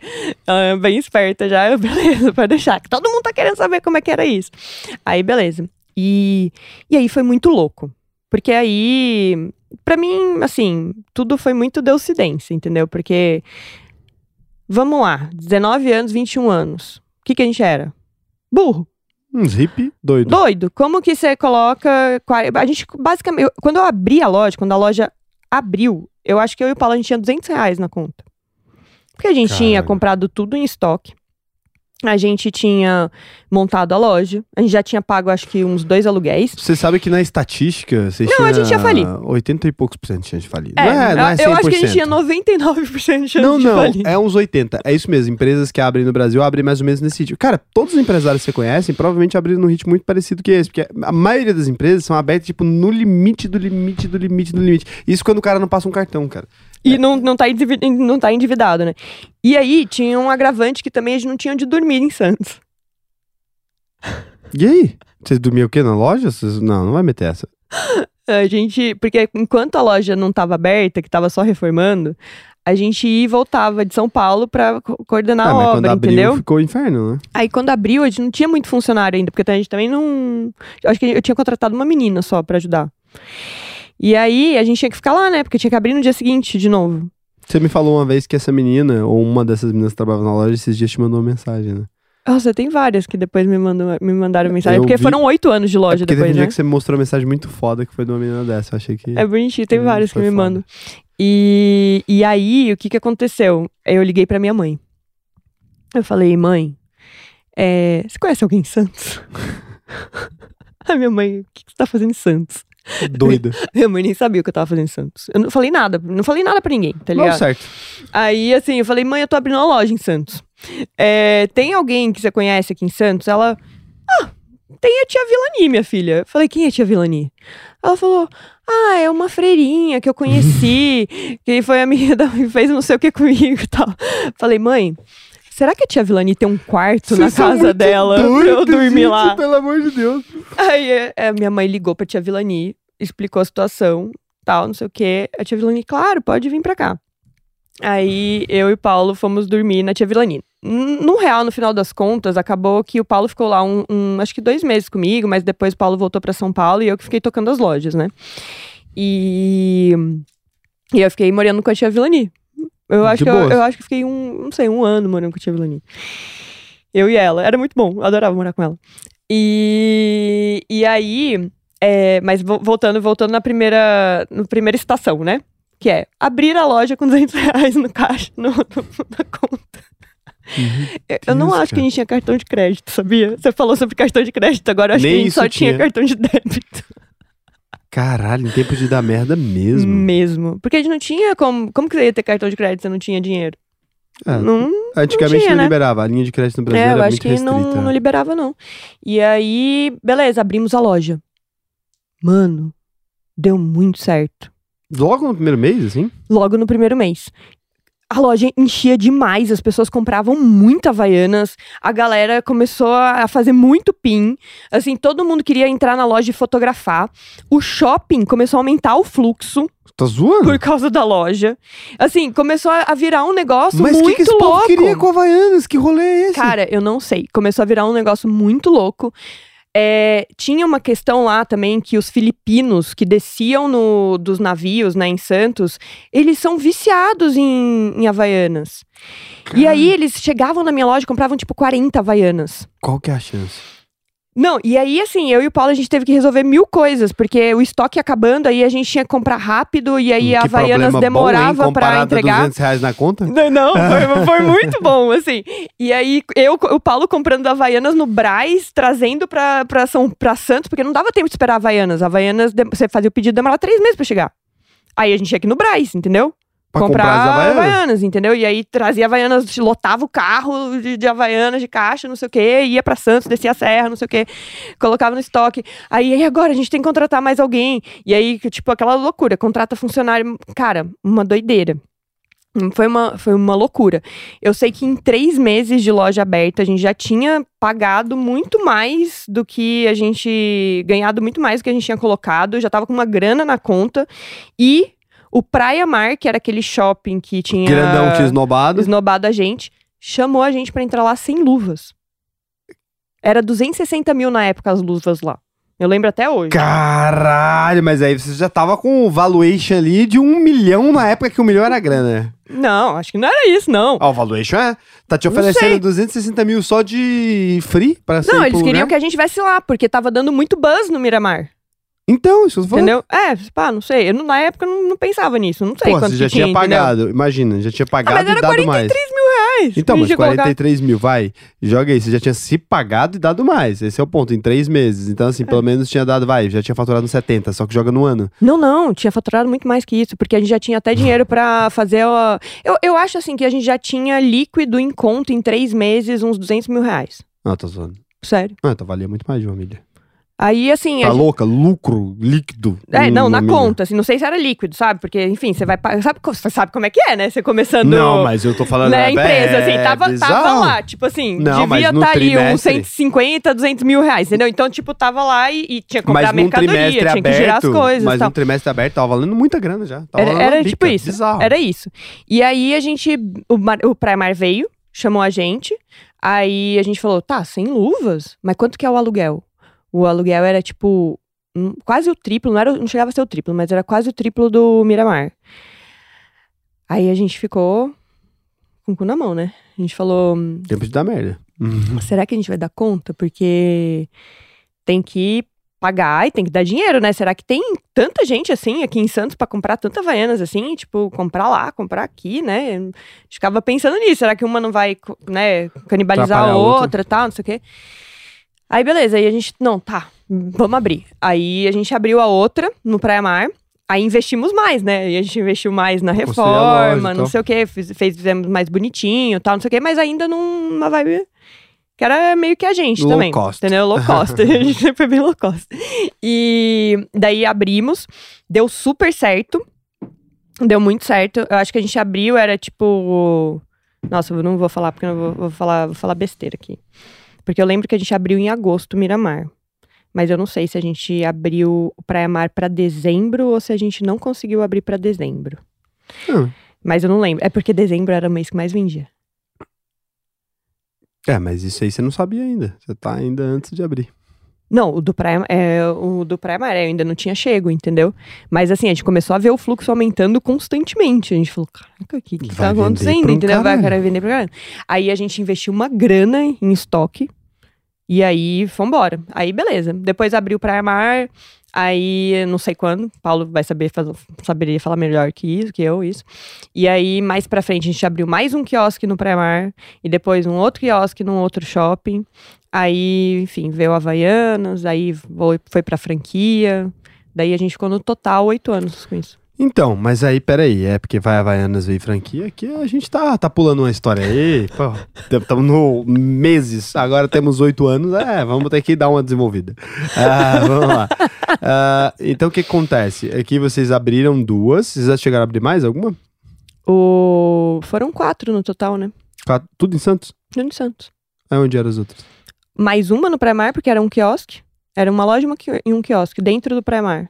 Porque vendia bem, era um embaixo, a loja era embaixo, o quiosque era em cima. Uhum. E aí o outro quiosque era num shopping novo que tinha lançado lá na Costa, não lembro o nome desse shopping. Esse, esse quiosque não ficou muito tempo lá não, ficou tipo um Natal, assim. Aí vocês largaram mão. É porque daí a gente já, foi tipo o último, assim, aí, Aí já vendeu, depois disso entendeu? vocês são chamados pra reunião na Havaianas, né? A Havaianas interessou no rolê.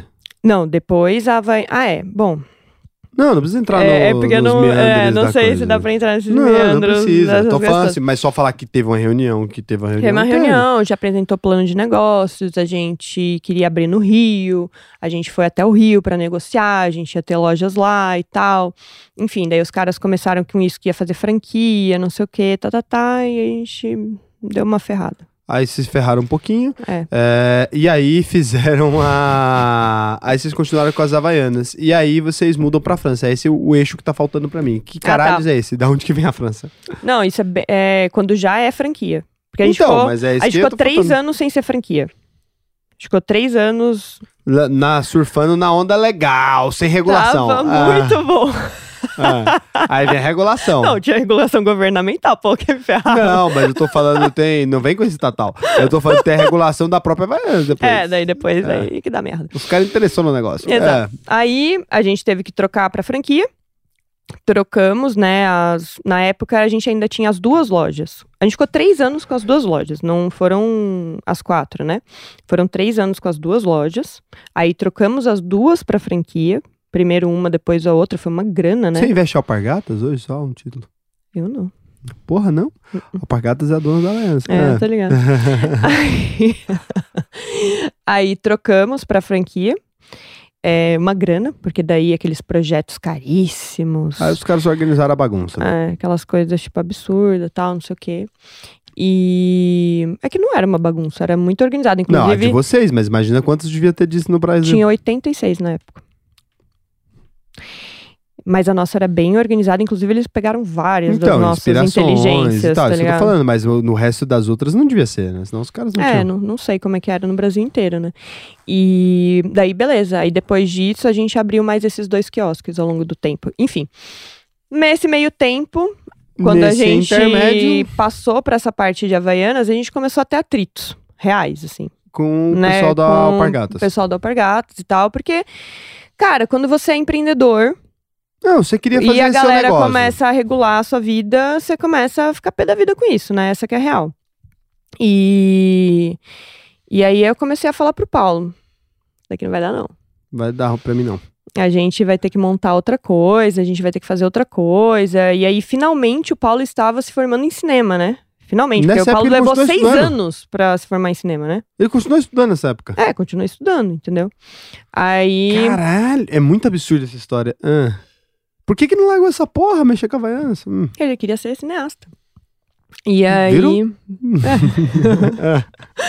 Mas é porque eu tenho spoiler. Agora vamos pegar a história do momento. Eu gosto da experiência do momento. É. E aí o Paulo tinha ido numa. Cara, era um negócio lá do Peter Greenway, é, que teve aqui no Brasil. E ele pegou, conversou com o Peter Greenway, pegou o cartão dele e o cara falou pra ele: vem trabalhar aqui na Holanda. Trabalho de quê? É com ele lá de cinema. Tipo, assistente de alguma coisa lá de cinema e tal. E aí, o Peter Greenway é um cineasta, né? E aí ele falou: vem aqui trabalhar comigo na Holanda tal. E aí o Paulo falou: amor, vamos pra Holanda? Ele meteu essa? Meteu essa. Peter Greenway me chamou pra ir pra Holanda. Eu falei: que raios eu vou fazer na Holanda? Nem tem Havaiana Hum, na Como Holanda. que eu vou fazer com as lojas e tal, não sei o quê. Ele falou, não, a gente treina minha mãe, a gente deixa minha mãe cuidando das lojas, é franquia, não tem muito o que a gente fazer, a gente não pode dar pitaco em nada, é só ela, a gente ensina ela a coordenar as contas, pagar as pessoas, fazer a compra a gente faz, porque dava pra fazer por... é, por pedido, né, por e-mail e tal, não sei o quê. As compras a gente faz e beleza, e ela vai fazendo isso daí. A gente fica olhando pelas câmeras e eu vou, vou trabalhar lá. Eu virei e falei, meu Deus, na Holanda. Eu já tinha ido umas duas vezes na Holanda. Aí eu gostava bastante da Holanda. E todas as vezes que a gente ia pra Holanda, é... Pode falar isso, será? Aquela- Pode. Não sei. Dava fome. E aí nunca tinha um. nunca Ah, tinha. Acho que, acho que essa não é, não é cancelável. acho que essa é ok. Nunca tinha um doce bom, entendeu? Não dava aquela fome, não tinha É, doce tinha, bom. tinha umas comidas boas, mas não tinha doce bom na Holanda. E aí eu falei pro Paulo: tá bom, você vai trabalhar com Peter Greenway, a gente tenta vender as lojas das Havaianas, a gente pega o dinheiro. Enquanto isso, se não vender, sua mãe fica cuidando. Eu vou trabalhando lá em alguma coisa. E é, quando a gente vender, eu pego o dinheiro e abro uma confeitaria. Mas essa ideia não. Aí. É, é essa ideia que não entra na minha cabeça. Ah. Mas você viu que a gente é ótimo de ideia de rico que pode dar certo, né? Porque é, você viu lá no é início, né? Mas é meio pombo essa. Hã? Ah, mas é meio pombo essa. Ah. Aí o Paulo virou pra mim e falou assim, mas, sei lá, acho que a gente tava junto há uns oito anos, não sei. Ele falou, mas você sabe fazer doce? Aí eu falei, ah, eu sabia fazer quando era criança. Minha mãe estava sempre comigo, fazia umas tortas, fazia umas coisas e tal, não, não sei o quê. né? Ele, eu nunca tive nem cozinhar. A gente come fora quase todo dia. E aí? Falei pra ele, falei, ah, eu vou aprender, não é? Deve ser difícil. Aí comprei uns três livros, assim, comecei a fazer umas receitas. Claramente saía muito errado, eu não conseguia entender porque raios que saía tão errado, porque não era, devia ser difícil fazer aquilo, né? Aí, nossa, eu ficava muito puta, eu falava, não é possível, mano. Como que eu não consigo fazer um bolo? Por que, que esse negócio sai ruim? A pessoa. Você é prática no nível que chega a ser absurdo. Ah, eu comprei os três livros, não tá funcionando, não sei porquê. Porque você não sabe cozinhar, caralho. Ah. Aí, beleza. Aí, o Paulo tava se formando, a galera toda lá em casa, é, fazendo um roteiro. Isso ainda no filme, Brasil. Não sei o que, a gente. em São Paulo. E eu ia e voltava pra Santos, não sei o que e tal, mas tava lá também testando essas coisas e tal. E aí a galera olhava aquilo e falava: Meu Deus do céu, que absurdo. E assim, a pia, aquela coisa cheia de louça, o negócio tudo errado. Aí eles iam, aí eles estavam lá, um- uns seis, umas seis, né, crianças, porque o Paulo era o mais velho de todos, né? Aí eu ia lá, levava um bolo, eles comiam. Com pra aquelas caralho caras de, meu Deus, tá muito ruim esse negócio. E eles começaram a achar engraçado aquilo. A Carol, que era uma das meninas, Carol Delgado, que era uma das meninas que fa- tava fazendo esse negócio com o Paulo, o, a galera da família dela era de cinema e tal, de produtora. E aí a Carol falou: Cara, vamos filmar a Dani. Porque é muito engraçado. A gente faz uns episódios, tenta vender pra TV. Porque é ridículo, tipo, é muito engraçado. Ela não sabe cozinhar. Não existe nenhum programa que é uma pessoa realmente tentando cozinhar. Caralho, não sabe uma cozinhar. piada. É uma piada. Aí. ela, eu, e aí eles vieram pra tentar me convencer, né? Aí era muito engraçado que na época a Carol namorava a Renata, né? E a Renata virou pra mim e falou assim: Você está preparada? Aí eu falei: Pra quê, Renata? você vai ser muito famosa. Hum. Aí eu falei, Renata, eu não sei nem cozinhar, você tá me zoando, a gente não sabe nem se a gente vai vender esse negócio pra TV. Ela, você vai ser muito famosa. Caralho, Renata, manda essa profecia. Se você estiver ouvindo agora, pelo amor de Deus, dá esse help aí. Não dá fama. Manda assim, ó. Você vai ter muitos trilhões. Mete essa. Manda Ah. bilhões de trilhões, Renata. Ah, eu quero trilhões. Ah, Renata tem poder, Aí, porra. Vai tem que... a Renata tem poder. Aí começamos ali, fizemos um, um roteiro daquele programa, que era o I Cook You for Dessert. E na época que a gente tava fazendo, tava, saiu aquele negócio da lei brasileira de produção, que as, Obrigatória pra que era TV a obrigato- cabo. a TV a cabo tinha que comprar programas brasileiros, porque Não, você tá de brincadeira. Vocês nasceram com o cu virado pra lua. Não, não tem explicação. Não tem explicação. A porra do shopping Mirasmar, que tem nome de, sei lá, a, a vende Havaiana. CPB, era CPB e o nome. caralho, cara, pô, isso nem faz sentido, cara. Aí vem uma lei no ano que você grava um programa merda com alguém que não sabe cozinhar. Tá, tá, tá foda pra mim, Dani. Não. Parece brincadeira. Ainda bem que eu sou seu sócio. É. É, eu acho que você É, deve ter eu- visto isso. é, eu vou ficar aqui. Eu- você deve ter visto Nesse isso. lugar aqui eu vou ficar. Aí. Beleza. Aí saiu o CPB. A gente tinha gravado. Acho que, acho que eram é, sete episódios. A gente tinha gravado sete episódios. E, e aí veio primeiro a Discovery atrás da gente. Só que a Discovery queria comprar a marca inteira, porque eu tinha o site também. Eu tinha começado a fazer o site. O Daniel não. Não, sei. I Cook for Dessert. É, é o nome anterior. É, mas o nome anterior. Mas Aí- tem matéria aí, tá funcionando. É. Não, é porque tá, tá junto, né? E aí fui. Eles queriam comprar tudo, aí eu falei, eu olhei pro Paulo, né? Falei assim. Já tinha passado aquele perrengue na Havaianas, né? Com os contratos deles lá. Eu falei, Nem fudendo. por que raios essa galera quer comprar minha marca? Cara, não tinha nada, não tinha nada de inscrito, não dava quase nada de view. Não era você que é o rei do SEO. Não fazia ideia, não era Ah, nada. Alguma coisa tinha. Por que, que é eles estavam vendo ali que queriam comprar minha, minha Tava marca, vendo entendeu? Sucesso, tava vendo a Renata. Aí, a, é, aí a hora que eles falaram isso, eu fui no INPI registrar, né? mas eu não vendi. Aí não, não Mas acertamos ele. ofereceram quanto? Ah, eu não lembro, mas enfim, queria Era um comprar dinheiro mais. relevante? Acho que não. Ah, não. Não era muita coisa, não. E aí veio, acho que veio uma outra empresa, depois veio a VH1. Aí com a VH1 a gente fechou. E a VH1 é uma empresa fodástica dos Estados Unidos, é um canal, né? É um canal. Aí foi uma treta, porque eu tive que dublar o meu próprio episódio, porque a gente não tinha os brutos. e já tinha uma música em cima. Ah, e você dublou em inglês? Não, em português mesmo. Eu dublava em cima de mim mesmo. Ué, mas você fez em... É porque tinha uma música em Que cima. não tinha direito autoral. Que não tinha direito autoral, entendeu? Aí a gente Ah, não tinha o bruto. A gente não tinha o bruto. É, a né, gente só tinha o galera? negócio exportado. E a gente vendeu o, o programa Caralho, exportado, galera do entendeu? cinema, vocês não meteram essa. Ah, Porra, eles meteram áudio em cima do negócio. Ah, nossa, aí é inocência. É. E aí eu dublei o negócio, eles colocaram a música deles lá. E aí foi isso. Daí foi pra VH1, e depois a gente fez outros episódios e tal. Só que nessa época começou a dar certo no YouTube também. Dar certo é aquela coisa assim, acho que tinha 7 mil inscritos no canal. Porra, mas Tava dando certo. pro YouTube, isso era dar muito certo? Estamos falando aí de que ano aí? 2008? Ah, você tá me pegando. Pegadinha, 2010, eu acho, não era? 2010, peraí. É, Não lembro, acho que era começou... 10 ou 2011, eu acho. Não, 11 não. Não, era 10. Nem fudendo. 11 o YouTube já era YouTube e vocês já estavam lá Não, antes do YouTube eu- ser o YouTube direito. Eu acho que o primeiro programa a gente subiu, tipo. É porque a gente subiu um programa primeiro, aí a gente deixou ele privado, aí a gente mostrava pra uns negócios, aí depois a gente colocou esse mesmo programa depois mais pra frente, enfim. Tá, um é, ano aí. ok, não Você sei. tem esse problema com É, datas, né? ah, eu tenho um problema sério com datas. É, Mas tem lá no site, no site tem uma. lá no, no a Daniel timeline- Inossi tem uma e- timeline. Ficou bem bonito, inclusive. Tá Ah. bem boa essa timeline. E aí, é, daí foi isso.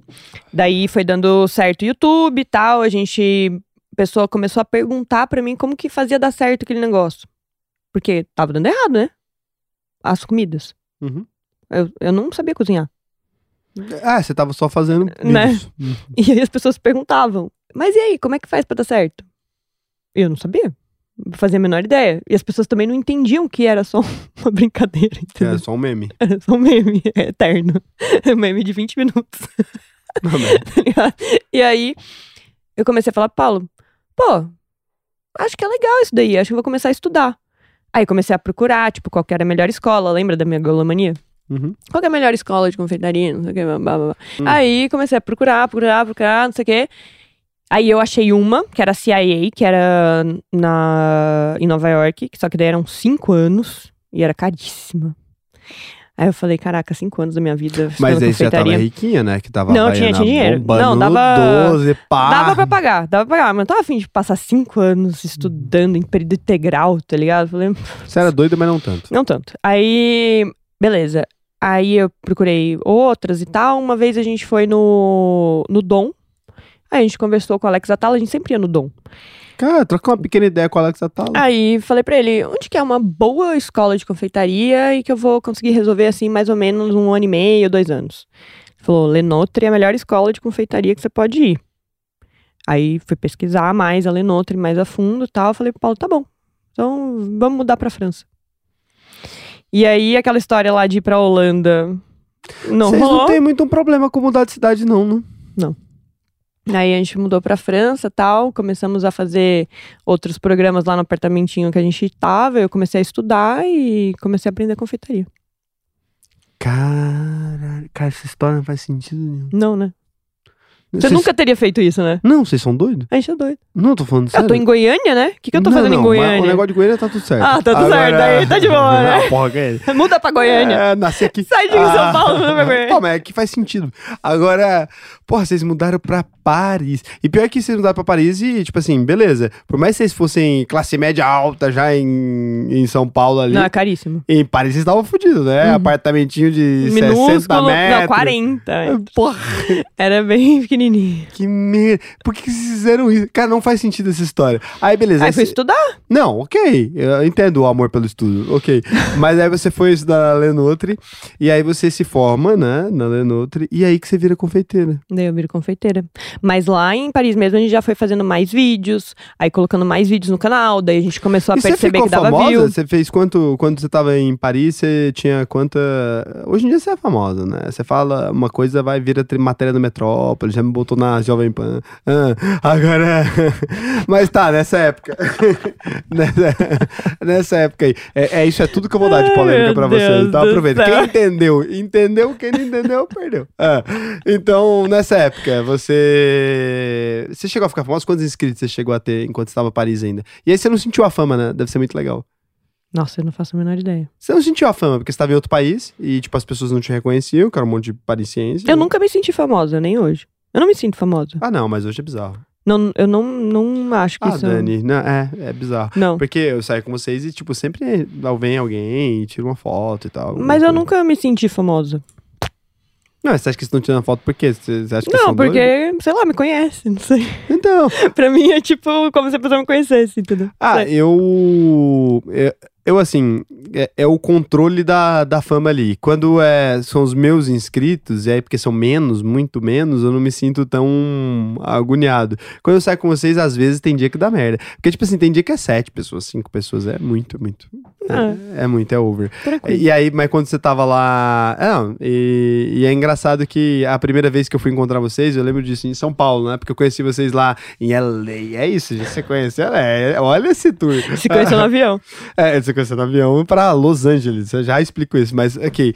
Ah, quando a gente tava. Quando eu fui pra São Paulo, a primeira vez pra topar vocês no, no carnaval, pra gente fazer a reunião pra fundar a Branch, né?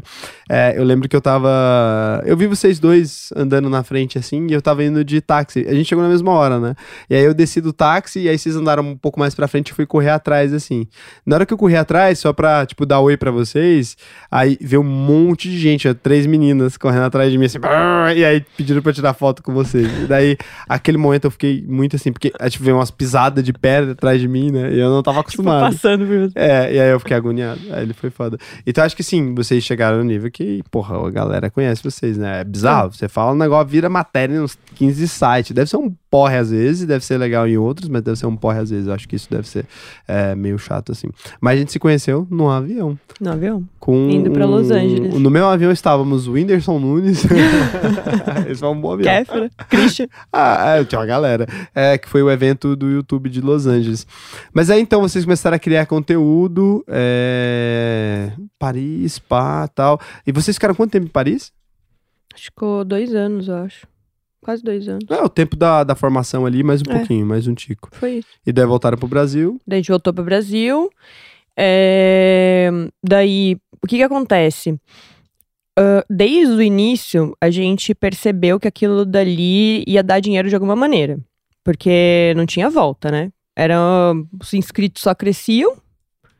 E, e a gente já tinha a cabeça do cinema, né? E o Paulo sabia o quanto que cinema ganhava é, de dinheiro de publicidade, de patrocínio de lei é, Rouanet e tal, e, a- e quanto que TV ganhava de publicidade. O Paulo tinha noção, né, de tudo isso gente tinha noção dos números. dos números. E aí a gente falou, cara, não tem chance disso não dar certo. E aí a gente falou, uai, vamos começar a ir atrás de empresa de publicidade, né? De várias marcas pra gente ser patrocinado, porque se a gente tá fazendo aqui uma receita que leva leite condensado, tem inscritos, tem as pessoas falando, tem as pessoas comentando, vamos colocar a Nestlé aqui, vamos colocar. é, o meu era I Cook You for Dessert, né? Que era sempre uma receita e um drink. Vamos colocar um drink aqui, vamos colocar uma bebida aqui, não sei o que e tal. E aí é, a gente começou a ir atrás dessas empresas. O Paulo já começou a ir atrás dessas empresas lá em Paris. Só que na época não tinha essa coisa ainda de. é, Publicidade no YouTube. não existia publicidade no YouTube e também era muito ruim marcar uma reunião, por exemplo, Skype, sabe? Hum. Não tinha Zoom e assim, era, as pessoas não estavam acostumadas a essa coisa de tipo, não, você tem que vir aqui na agência. A gente tava saindo do MSN. É. E aí, assim, ah, pô, mas vou, vou ter que sair de Paris pra ir pra agência? Não tem como, entendeu? Aí a gente falou, cara, se a gente quiser dar foco nisso daqui, você já tá terminando o negócio mesmo. Se a gente quiser dar foco, vamos voltar pro Brasil. Vamos embora pra lá, porque a gente não ia, né? Nossa pretensão ainda era, na real, abrir alguma coisa por lá. A gente tava. Na Holanda, talvez, ou em Paris mesmo. Não, a gente não tava nem mais pensando na Holanda, a gente tava pensando em Berlim já, porque era bem mais barato os imóveis, a gente já tinha ido ver umas coisas lá, a gente tinha gostado da cidade, então a gente pensou em abrir, tipo, uma confeitaria em Berlim, Ainda bem que vocês não fizeram isso. Entendeu? Então, assim, a gente ficou pensando, assim, é que, cara, empresário, né? A gente pensa... Não, ia ter dado certo. Eu falo, ainda bem que senão eu nem conhecia vocês. É, eu não ia, ia largar o YouTube. A gente pensa em mil coisas, né? Então, assim, não é, é que é muito, muito interessante, porque as pessoas acham que empresários é assim, é tipo isso que a gente acabou de falar, que, ah, colocou 43 mil, deu certo. Não, não é. Aí, pô, daí colocou uns YouTubes lá, a Renata falou que ia ficar famosa, deu certo. É, Aí veio a lei do CPB. Não é, você fica pensando em mil possibilidades, né? A cabeça não para, você fica ali pensando em mil possibilidades. Ai, será que eu vou pra esse lado? Vou pra aquele lado? Vou pra um tal? Ai, e, e tal coisa? E fica analisando o negócio de um, de outro. No shopping, a gente ficava olhando os negócios de todo mundo, entendeu? Pra ver, ah, será que isso daqui é melhor? Será que a gente vai pra esse lado? Vai pra aquele? Não vai? Então você tá o tempo inteiro analisando coisas. E aí, quando a gente tava lá, a gente tava em Paris, a gente tava nessa já, assim, também, pô, confeitaria tal, será que é, você vai e abre uma confeitaria lá em Berlim, não sei o que tal, ou será que você, a gente volta pra São Paulo e tal, e a gente decidiu, não, vamos voltar pra São Paulo, a gente ainda tinha as lojas, né, e ainda não tinha vendido, é, tia tava cuidando pra gente, e é, a gente falou, e a gente vai tentar junto, enquanto a gente tá com as lojas, a gente vai fazendo esses programas do YouTube e vai, vai tentar publicidade. E aí que foi isso. Daí o Paulo começou a se especializar em fazer projeto para publicitário. Porque o que, que a gente descobriu? Que se não chegasse com um projeto grande, tipo de pelo menos 500 mil reais, é, numa agência publicitária, eles nem ouviam você. Não, nem ouvi mesmo. Entendeu? Então, assim, é grande 500 mil reais, né? grande 500 mil reais, a gente achava que era, entendeu? Não, E é, aí- é, mas assim, nível de grandeza, é porque é isso, até aquele momento, né, vocês não tinham a visão, a- a- ainda que fossem empresários e já bem-sucedidos, a gente não tem a grandeza dos números, porque assim, quando você fala um projeto de um milhão, você pensa assim, nossa, uma agência de publicidade pegou um milhão, não, Pra porra. eles não é nada isso. Porra nenhuma. Não, e, e pegou um milhão ali, produção, e imposto 27. Não, não, sim, É, sim. Não, então, não tô assim, nem contando essas Não, coisas, mas é entendeu? porque as pessoas não As entendem. pessoas não entendem, né? É verdade. assim, quando eu ouvi o primeiro número de publicidade na minha vida, É. eu trabalhei no jornal. Quando eu vi o primeiro número de publicidade na minha vida, eu falei, porra, essa galera tá muito rica. E, cara, quando você vai olhar na ponta da caneta. Não sobra quase é, nada. Não, tem gente que toma preju. Exato. E tanto é que por um bom tempo, assim, a gente construindo a produtora, é, a gente sentia, eu falava isso direto pro Paulo, eu falava, caraca, mano, eu tô com menos dinheiro do que eu tinha na loja. Menos dinheiro que na Eu, eu sentia que eu tinha menos dinheiro líquido. E com contratos maiores. Contratos muito maiores, mas não sobrava nada na mão. Mas esse é o porque perigo você do tinha faturamento. que pagar muita gente, entendeu? Então, assim, não, sobrava, o dinheiro não sobrava na mão. E, e aí, enfim, é, a gente voltou, o Paulo começou a fazer esses projetos, começou a apresentar. os o primeiro que a gente fechou foi Contrô, a bebida. Né? Caralho, Contrô. É, eu acho que foram 10 vídeos pra Contrô. Cara, que bizarro. Contrô ser a primeira patrocinadora. Foi muito isso, legal. E aí foi isso. Daí, com a quando você pega um projeto. ai, desculpa. Quando você pega um projeto, você já vai. Você consegue começar a fechar os- outros, entendeu? Então, daí o Paulo foi indo, foi descobrindo uma agência, foi descobrindo outra. O Paulo sempre foi comercial mesmo nessa parte, entendeu? É, ele ainda, é, é, assim, apesar de todas as funções que o Paulo tem, eu acho que ele ainda é o melhor comercial que eu conheço. Ainda. Nossa, o Paulo é bom É, pessoas. ele é bom pra caralho. é, é porque, assim, e são técnicas completamente diferentes. Eu sempre fui um cara comercial, mas eu sou muito agressivo, né? E, e o Paulo, ele não é bom só de one-on-one. Ele é bom se você botar 30 pessoas na sala, Ele ele, é bom ainda... também. Ele é bom. Ele entendeu? vai na maciota. Eu sou bom de one-on-one, né? Eu sou bom, tipo, ah, se eu sentar sozinho com alguém, eu tenho certeza que eu fecho.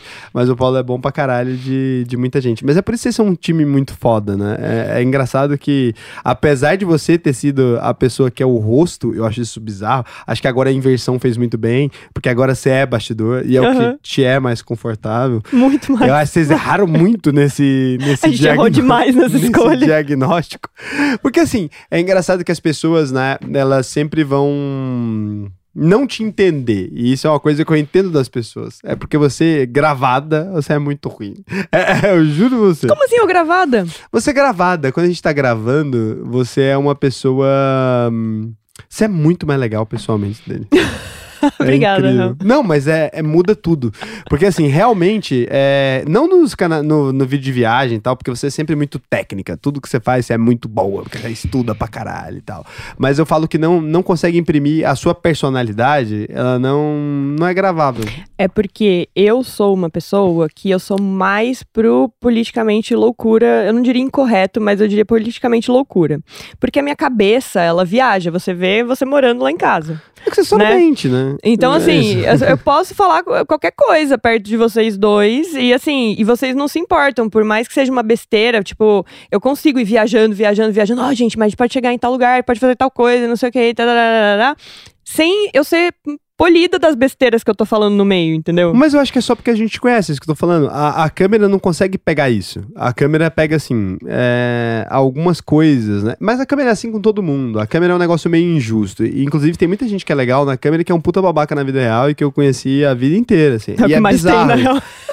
É 90% das pessoas. E aí você é o exato contrário. A câmera não, não te capta Não é bem bom. na, na essência, assim. Eu acho que você é uma pessoa muito mais interessante do que no vídeo. Eu sou muito contida nas câmeras. Talvez esse é o problema. Porque eu penso demais, né? É, mas talvez esse é o problema. Hum. Porque as pessoas acho que ficam com a sensação de que é aquilo ali, é uma frase mal, mal pega também, porque as pessoas também são mal intencionadas às vezes, né? E tirar as coisas Não, e do- aí cada vez mais que você vai sendo mais famosa. também. policiado, aí você vai falando menos, menos, menos, vai se policiando mais, e mais, e mais. E vai ficando tudo uma merda. No fim das contas é o E seguinte. vai ficando essa coisa pasteurizada e massificada que tá aí. Mas eu acho que as pessoas que perdem, assim, porque de verdade, porra, eu aprendi com você várias das principais coisas que eu tenho na vida, assim. Isso aí é um ponto real aqui. Você vai ver que eu nunca que que falei é? isso nesse podcast aqui. Fala aí, três pontos. Ah, nossa, eu falo muito mais do que isso. Eu aprendi com você como não não se importar, é, principalmente, essa é a primeira coisa, vamos começar com ela. Como não se importar com o que dizem sobre você, porque você sempre fala que, ah, estão falando. E aí, e você nunca tá falando que aquilo é verdade. Você tá falando estão falando. Pra mim, o estão falando não existe. Eu ainda não aprendi a fazer essa separação. Então, você me explicou que isso é muito importante. Falar estão falando é muito diferente de eu sou aquilo. Então, pra mim, ainda eu confundo as duas coisas e você me ensinou que são coisas completamente diferentes. Estão falando de, de eu falei.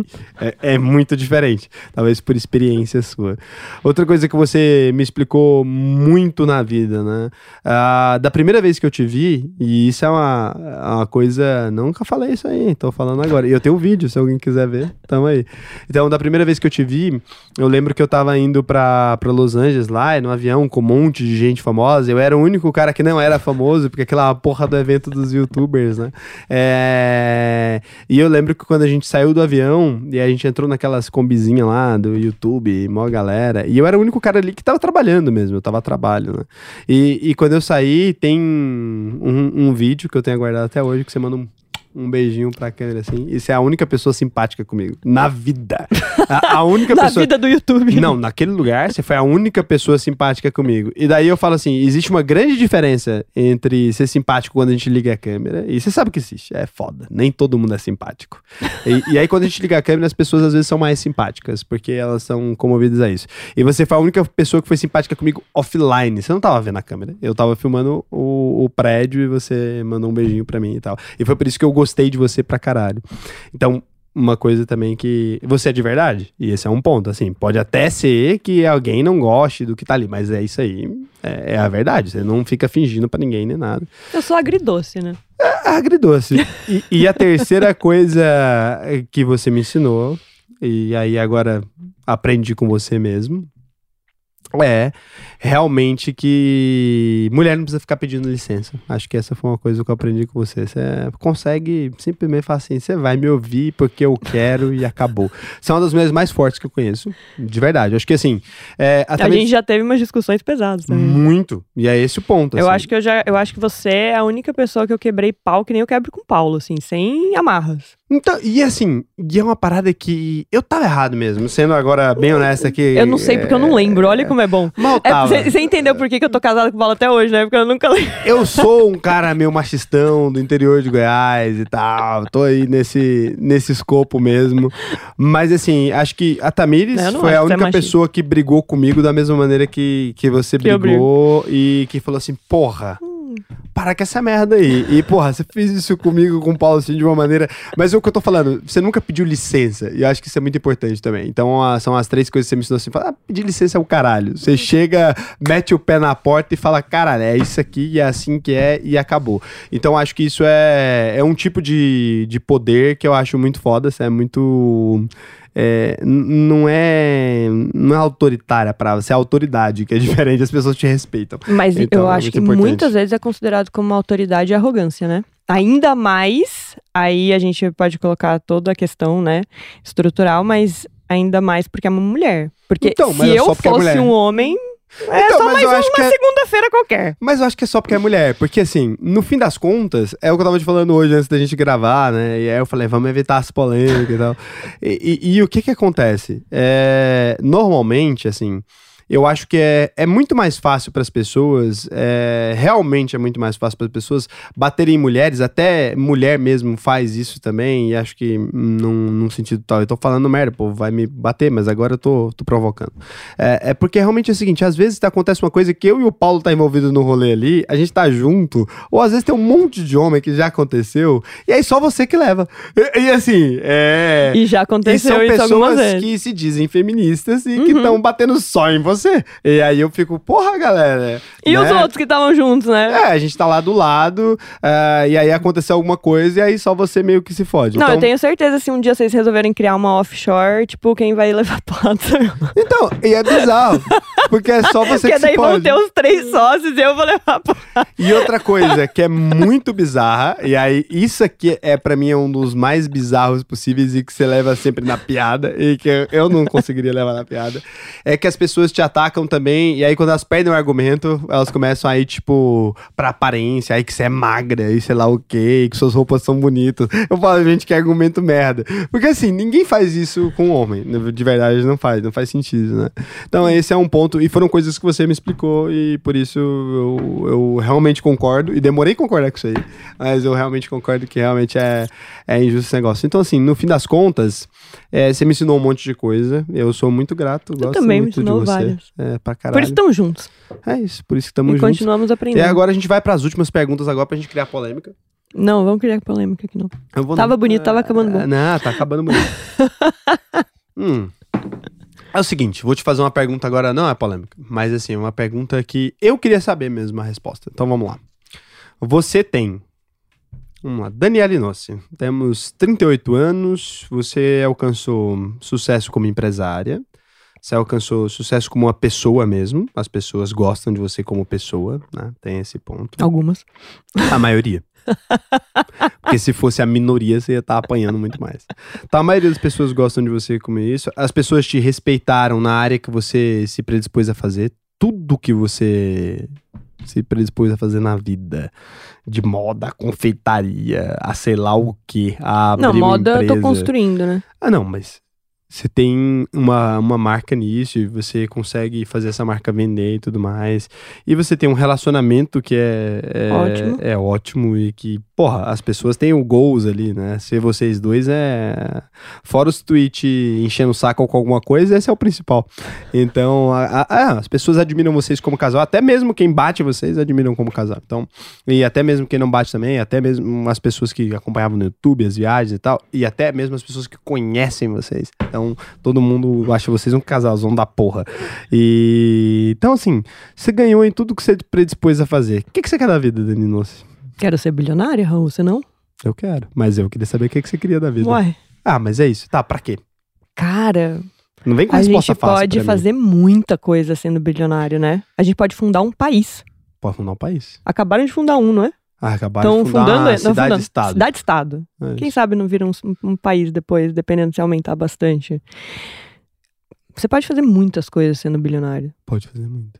Eu, eu, meu lance de ser bilionário é simplesmente o legado, na verdade. Eu acho que eu quero ajudar o maior número de pessoas possíveis e não por meio, sabe, tipo, como caridade. Eu queria que, sei lá, pelo provocar o desenvolvimento pessoal nas pessoas, tipo, desenvolver capacidades. Eu acho que isso é o mais importante, porque acho que o ponto de partida é muito importante. Então as pessoas começam às vezes muito mal. Não adianta nada um gênio morrer de fome. Então eu queria que essa pessoa tivesse condições de disputar. Sabe? Acho que é isso. Acho que quando você dá educação e tal, acho que a pessoa tem condição de disputar. Então, como eu não quero ter filhos, eu quero pegar essa grana toda ali. Eu vou fazer um patrimônio bizarro que as pessoas vão assustar. E no final das contas, eu vou investir tudo em educação. Você já investe, né? Essa que é a real. Não, já. Mas eu quero. De outra maneira. Mas eu quero fazer isso ah, com todo o dinheiro que eu. Não, pegar. esse seu sonho eu acho que é um dos sonhos que eu já tinha. Isso é muito engraçado, porque na verdade você falou isso, mas já era uma coisa que eu falava pro Paulo também, né? De ter um tipo de ONG, escola. A gente nunca sabe exatamente o que, que vai ser até virar, né? Não, vai ser uma Mas coisa. essa, essa coisa de, sei lá, algum, algumas pessoas estudando de um jeito que a gente acha que tem que ser estudado. Eu acho que é isso. Eu acho que. Que não é muito o jeito que tá aí, entendeu? Não, não é. Acho que é Essa promover que é real, assim. o melhor da vida das pessoas e, tipo, pegar pessoas que realmente. Eu, eu me sinto muito chateado, né? é, com saber que existe uma chance, existe uma chance gigantesca da, sei lá, a cura do câncer morrer de fome. É, então, assim, me, me fode. A humanidade podia estar bem melhor se a gente conseguisse resolver essas coisas básicas. E o capitalismo deu um help, né? Tipo, a gente 80% da população passando fome, diminuiu para um número muito menor. Mas eu acho que se tem uma chance micro, né, daquela pessoa, porra, imagina, podia ser o cara que fez tudo isso igual a gente, ou que teve a loja de Havaiana, mudou pra França, estudou confeitaria e fez seus rolê. E às vezes, tipo, acabar sem conseguir exercer esse talento por, sei lá, passar fome. Pô, que ridículo, a gente tinha que resolver isso. Então acho que esse é um problema que eu tomei pra mim e falei, cara, a gente tem que resolver. E vocês já pensavam assim também, é o que o Paulo falou. Mas também. assim, é, tem essa parte, tá? Mas é, no meu íntimo também, e eu amo essa parte também, tanto é que a hora nuda a gente tem porcentagem, né, que a gente reverte para a sociedade, direto já do, é, do nosso faturamento bruto, né, não é nem do líquido. Caralho. Então, no contrato a gente já tem, e agora a gente colocou até uma, uma empresa lá que já manda direto, a pessoa escolhe, já e escolhe a instituição. Não aumenta, né, o valor no, no preço lá da roupa, nada, a gente Tira mesmo de vocês. tira da gente e a gente paga. É, mas Cara, vocês não divulgam bem isso aí. a gente tá começando a divulgar. Tem que divulgar. Estamos fazendo. Agora no Outubro Rosa a gente escolheu duas empresas é, relacionadas ao câncer de mama. Daí mês seguinte vão ser. Empresas não, ONGs, né? Aí. Porque pra mim é uma empresa. É, mês seguinte vão ser outras, mais relacionadas a empreendedorismo feminino, porque a gente quer desenvolver mulheres para que elas também sejam empreendedoras, para que elas também empreendam e tal. Mas enfim, isso é uma coisa que a gente já faz. É, só que assim, eu, aí é uma, uma questão pessoal também, minha. É, eu, desde criança, eu quero, eu quero ter empresa, eu quero ter indústria. eu ia viajar com os meus pais de carro, e a gente viajava muito de carro. E eu lembro de eu deitada, assim, é, no carro, sabe? Olhando o vidro. E aí eu ficava primeiro respirando e pulando os, os postes que passavam. e aí quando eu via uma indústria assim passando ao longo, né? Eu falava, nossa, deve ser muito legal ter uma indústria. É muita gente, né? Você é responsável por muitas pessoas, por muitas vidas. Cuidado. É esse o ponto. Então é isso. Muitos bilhões para fazer indústrias e educar o Brasil. Então, Queria muito. Eu também quero. É, são sonhos que a gente compartilha e por isso a gente tem uma missão em comum. Vamos lá. Hum, se você tivesse que elencar é, numa grade aí, o maior acerto da sua vida e depois o maior erro. Caceta. O maior acerto foi ter sido burra. Isso é genial. O maior acerto foi ter sido burra. É. Uai, é muita burrice você pegar todo o dinheiro que você tem numa conta, você investir numa loja, sem saber se ia dar certo ou não. De Havaianas. De Havaianas. É maior acerto. Foi aí que partiu tudo. Se não fosse isso. E deu muito certo. E assim, que raios que, tipo, isso poderia dar certo, sabe? A gente não tinha conhecimento nenhum contábil.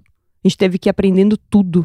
Eu ficava horas na contabilidade, eu lembro. tipo, eu saía, eu ficava muito tempo na contabilidade tentando entender que raios que eram aqueles folhas, aqueles postos que a gente tava pagando, sabe? Tipo, fazia ideia. Não, Não sabia, sabia nada de nada, entendeu? Eu ficava ligando pra minha irmã, ligava pro Renato, ficava tentando, sabe, pedir informação, porque não sabia se aquilo tava certo, se não tava. A gente não aprende contabilidade, né? Aí, depois, vendo dinheiro também. Sabe quando a gente fez um milhão na conta, a gente não sabia, né? Tipo, do nada a gente foi lá e aí a gente foi pagar uns negócios, a gente puxou um extrato, na época eu puxava extrato um milhão. Eu não sabia.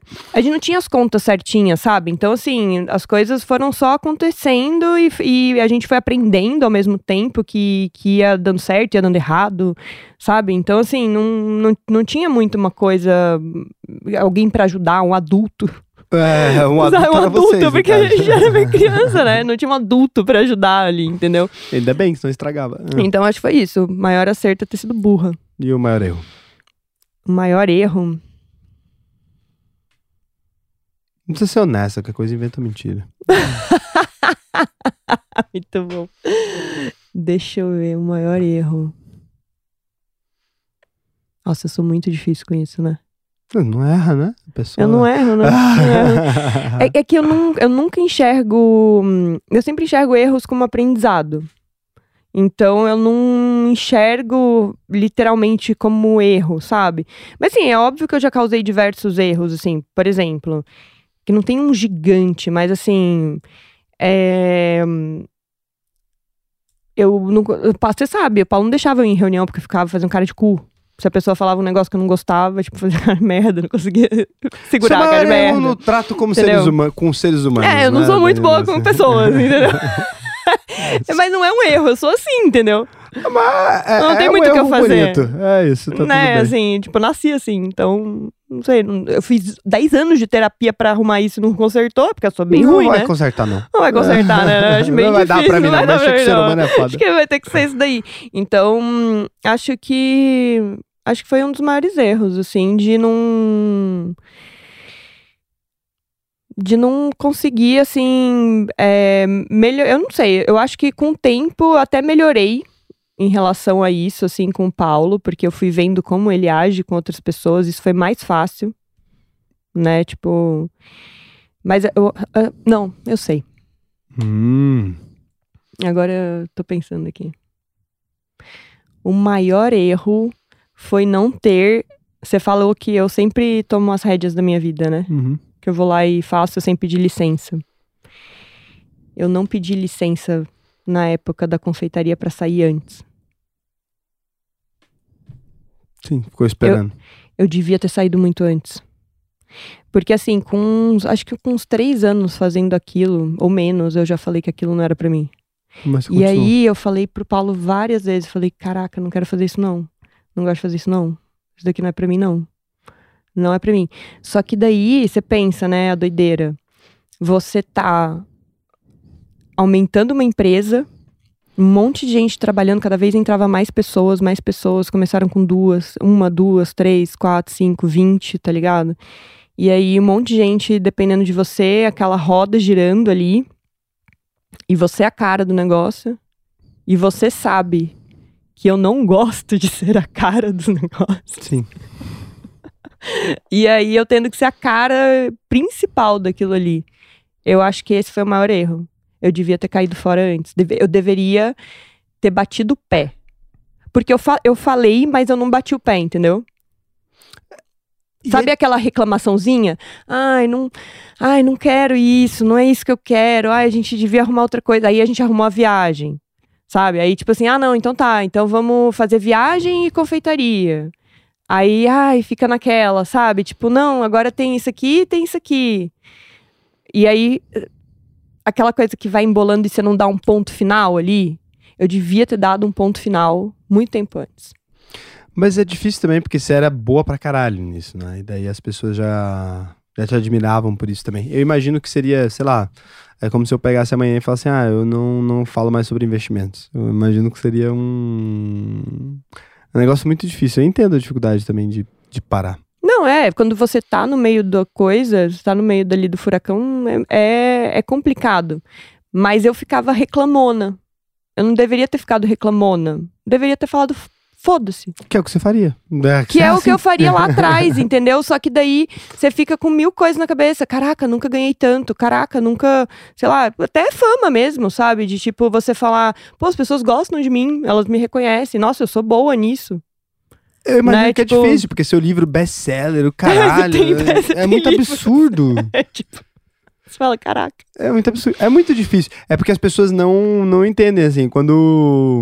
Sempre que, que eu falo pras pessoas, ou as pessoas que me seguem e tal, elas percebem que a gente é amiga, falam assim: ah, já fez algum doce? Eu falo, não. A Dani fez uns três doces na vida. Que eu conheço ela, assim. Mas qualquer ser humano teria feito mais que isso. Então, assim, as pessoas realmente acham que, que ainda existe uma confeiteira. E eu falo, não. Ah, tá, morreu. Acabou, morreu. Ela matou. Eu nem conheço essa Dani. Nem sei quem é. Não, até comi uns bolos ali, mas realmente você fez sobremesas três vezes na vida. Não, é porque assim. você foi lá pra produtora, né? É, não, não, fui Não? em casa, assim, Foi algum dia que a gente bebeu, alguma coisa, mas foi umas três vezes. Aqui foi basicamente aquele negócio de fruta com chantilly, que é a única coisa que eu faço. É, foi um negócio de fruta. Não, um dia você fez um. Não era um bolo, não era um desses bolos complexos, não, mas fez alguma coisa de limão, que era um negócio bom, assim também. Tem uma coisa que eu quero saber também. Da onde que veio a ideia de fundar a Aura Nuda e o que que significa esse nome, Aura Nuda? Aura nuda é alma nua. Alma nua. A gente queria naked. Mas você acha Nua. que uma empresa de- que veste pessoas deveria se chamar nua? Sim, porque a gente tá fazendo roupas essenciais, onde a pessoa vai se vestir sem esforço e de maneira elegante, ou seja, quase uma segunda pele dela. Ela estaria nua. É Fartless Science Day One. Effortless.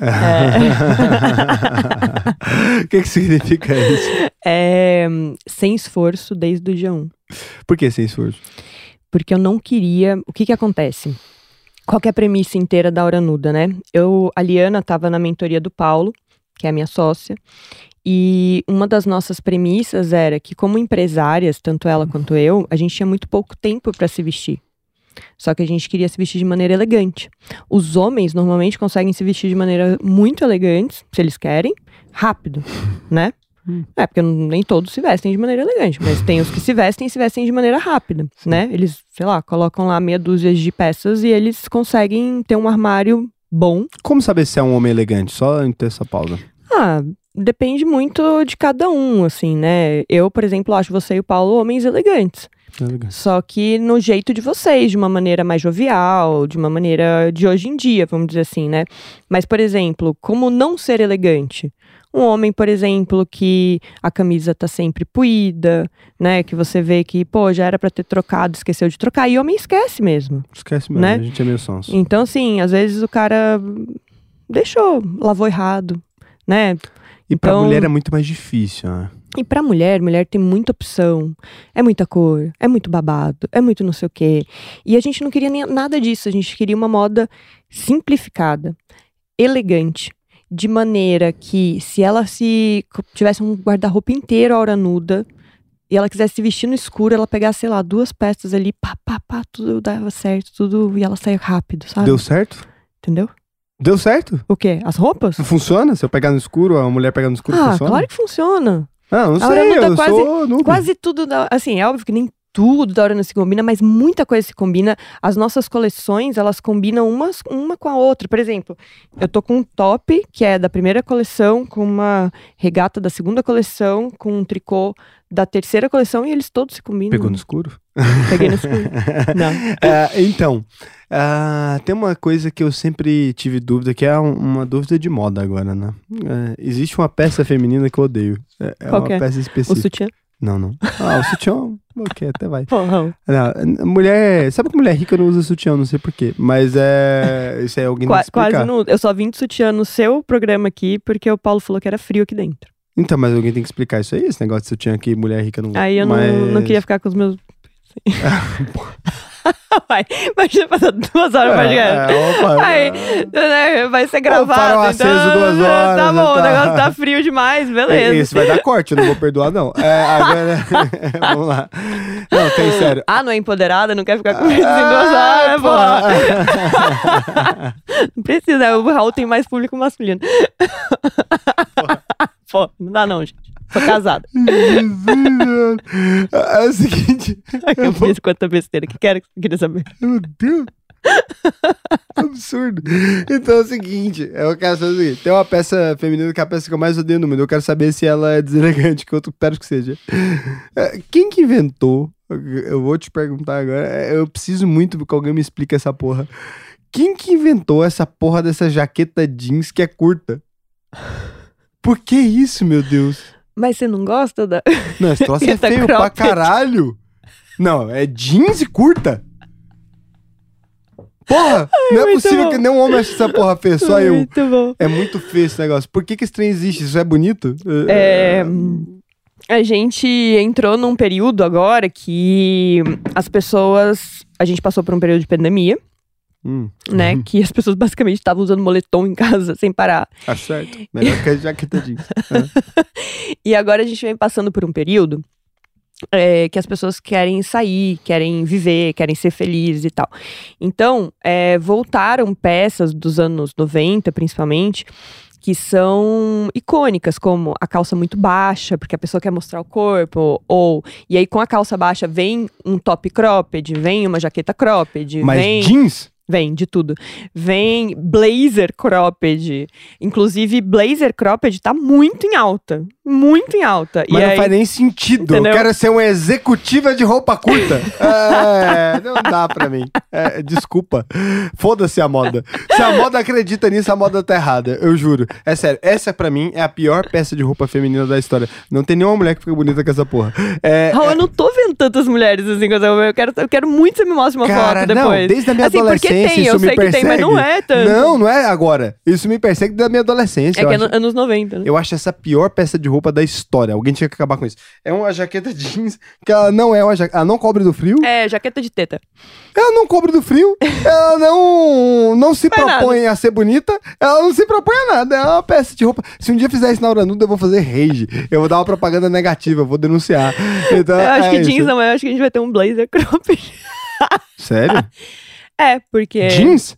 Não, é alfaiataria. Ah, não, tá de boa. Não, se for Aí tá jeans, de boa. Não, se for jeans, eu denuncio, eu tô falando sério. Eu faço propaganda negativa. Não adianta, não tem acordo. Ah, foda-se, a gente é sócio. Cara, vou fazer Eu acho que o negativa. jeans não seria hum, adequado, porque não é. É feio pra caralho. É por isso que não seria adequado. É isso. Eu quero deixar claro. Não é tão registrado. atemporal, a não é atemporal também. Atemporal. É. Então, a pegada é atemporal. É. É effortless, sem esforço. Sem esforço. E. que mais? E é isso, atemporal e sem esforço. Hum, já foi sem esforço esses, dessa- essas duas coisas. Devia É. chamar isso, atemporal e sem esforço. Acho que, Eu acho que tem alguma coisa assim na acho bio. que em inglês é. Acho que é menos effortless, porque você tem que saber o que significa. É verdade. Eu que é bonita essa palavra, Ah? É linda. Ela Ah, ah, é uma palavra única que significa um negócio que tem que ter duas palavras em português pra explicar. Mas, Você entendeu? Mas olha, atemporal e sem esforço. A temporada sem esforço é bonito. É fortless. Não, não tem a mesma pegada. Português é bonito, velho. Português pra poesia. Inglês é prático. Português é poesia. Fica aí a dica. E Concordo. Mas a, como que eu vou expandir, Raul? Aura Nudo tá em que idioma? É em português? Aura nuda. Não, quer dizer, aura é aura, né? É, e nuda é nua em italiano. Hum, Mas aí juntou tudo, mas é como se fosse português. Aura nuda. Alma nua. Alma nua, é verdade. Mas alma Né? não, né? Aura também em português Aura, é alma. espírito. Espírito pelado, sei lá. É. Mas ah, em português fica esse rolê. Nuda, eh, talvez. Não, não tem essa palavra, acho. Não, Mas- nuda não, mas eu tô falando assim. Não, nuda é italiano. A a, gente, a gente juntou, né? É duas- a alma, é a... Aura, alma, espírito. Mas, é- mas eu achava que era. Sabia que eu achava que era. Porque aura, né? Esse negócio que chega antes de você. Por exemplo, você chega no portão. Hum, uma aura, né? É, você chega tinha no pensado portão. nisso, mas é bom. Tem uma aura. Eu achava que era mais isso, entendeu? Posso usar. Eu achava que era isso. É porque assim, na hora que eu li o nome a primeira vez, eu achava que tinha muito a ver com isso. Porque, tipo, é uma coisa que precede você. Uma mulher bem vestida, você olha ao, ao É longe muito antes do que chega a pessoa. e ela já chega antes de você. A roupa chega muito antes. Então, assim, se você imagina, é, uma mulher que tá lá no portão agora, muito bem vestida, que é tudo vidro, dá pra você ver ela lá, ela chega antes dela Gostei. mesma. Ela Gostei. chega. ah, Porque o rosto você demora a ver, o cabelo você demora a ver, mas a roupa, ah, É. ela é pá, sabe? Então eu achava que era isso. Acho que eu achava que era por isso que era aura. Gostei. Que é uma aura, uma coisa distante, né? Uma coisa que chega antes, precede. Jorge, vamos a isso, tá? A partir de agora. É, eu achava que era isso, eu achava mesmo. Vamos incluir no Primal Brain. E uma coisa que as pessoas perguntam sempre, né? E eu sei porquê, mas eu vou te perguntar porque eu sou obrigado a fazer uma provocaçãozinha aqui. É, eu sei que marcas que trabalham com o volume que vocês trabalham, com a quantidade de fabricação que vocês trabalham, elas não têm uma margem de lucro. Vocês nunca tirou lucro da hora nuda. Nunca. E por que, que é caro?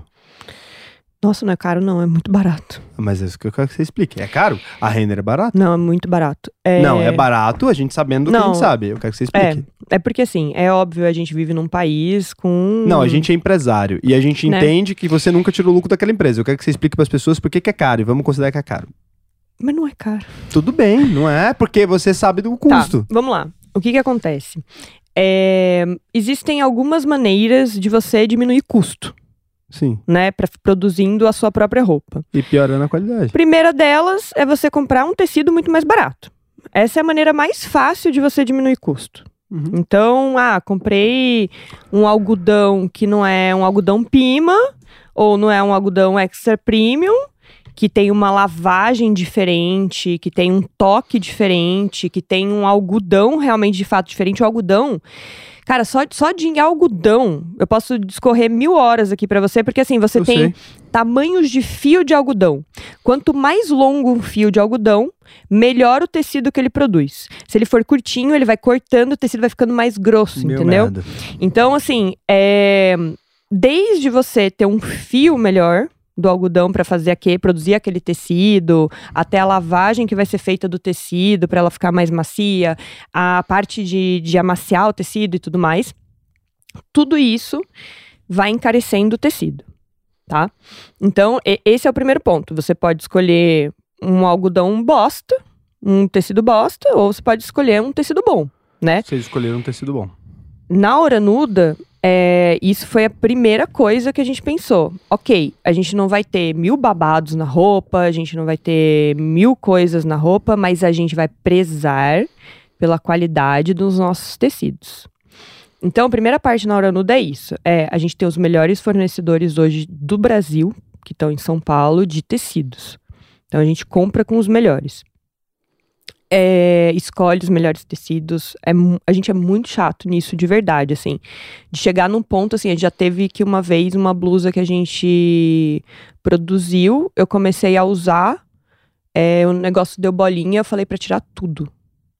A gente perdeu, tipo, quase 10 mil reais em, em custo, tá ligado? De produto, porque eu mandei tirar tudo. E não- já tinha aceito, não tinha como devolver. E aí aquelas coisas que vão entrando de processo de empresa, né? Que a gente Não, sabe que a foda. cada negócio que é.